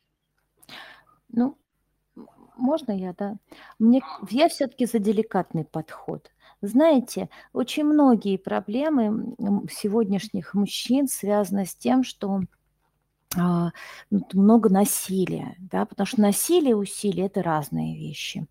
А, я все-таки за деликатный подход и за естественность э, в прогрессе, да, потому что одно дело, ну столько книг всяких написано, ну столько всяких разных историй рассказано, но все-таки вещи, и мы э, с Алексеем говорим какие-то вещи, которые, в общем-то, ну, наверное, не секрет, но совсем другое, когда вдруг вы слушаете, и вам это отзывается, и тогда ваша психика на это реагирует, и она готова это исследовать и потом интегрировать в свой опыт. Это очень здорово, когда потом э, наши клиенты, вот мне мои клиенты говорят, Таня, все потом сложилось, само собой. Так вот это само собой, это приятнее, легче, и это без насилия. Понимаете, это именно вот такой деликатный, на мой взгляд, человеческий, гуманный подход к самому себе. Не надо самого себя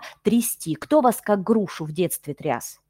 Кто от вас такие? Потому что, знаете, вот многие говорят, почему там женщин боимся? Вот откуда я. Да женщина – это человек, который шлепал вас по попе. Чего не бояться? Конечно, боялись. Потому что был тот период, когда было, э, ну, для некоторых это осуществление насилия, да? Извините, очень серьезного насилия. А потом вы не можете понять, почему робеете перед женщиной. А вот. Ну, такие вот вещи, которые надо аккуратно, деликатно и прежде всего к самому себе деликатно. Потому что если вы себя любите, вы к себе относитесь уважительно. Все, я вот, пожалуй, готова завершать. Да?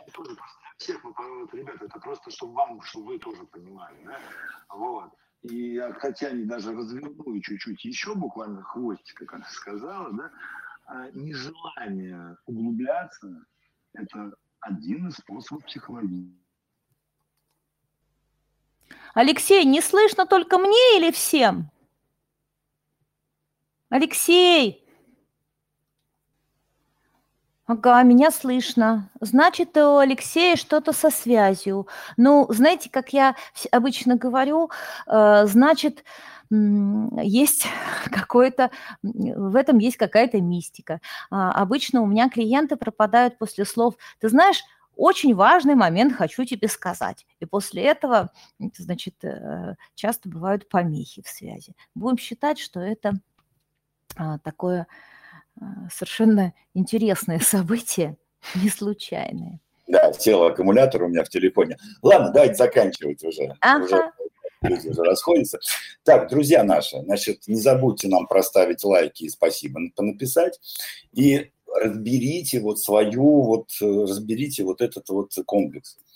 Да, вот медленно, методично, может быть, с ошибками. На следующем э, уроке мы ответим на вопросы. Кроме того, у нас чат есть где можно прям вот это все, вот это вот э, задавать вопросы. Мы с Татьяной здесь, в общем, с вами будем общаться, отвечать на вопросы и так далее.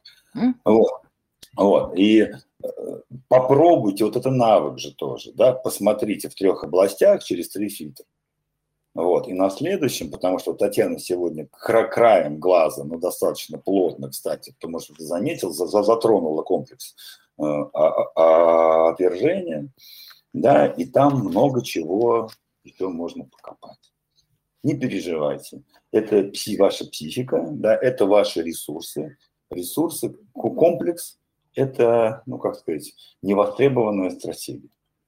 Все это не нужно выкидывать, все это просто будет трансформироваться у вас ваши ресурсы, которыми вы будете наполняться. Ну, на этом я с вами прощаюсь, Татьяна. Скажите. Спасибо большое, мне очень приятна ваша обратная связь, потому что действительно хочется в таком случае и дальше продолжать и развивать эту тему. Пишите свои вопросы, можете заранее писать свои вопросы, и мы на них с Алексеем ответим. Да, давайте мы оживим наш чат. И, uh значит, э, про мужскую силу мы ее ре, реанимируем, потому что я знаю, что не все люди там могут позволить себе там психотерапевта, да, так сказать, но онлайн-курс позволить себе могут, да, ну, практически все, да.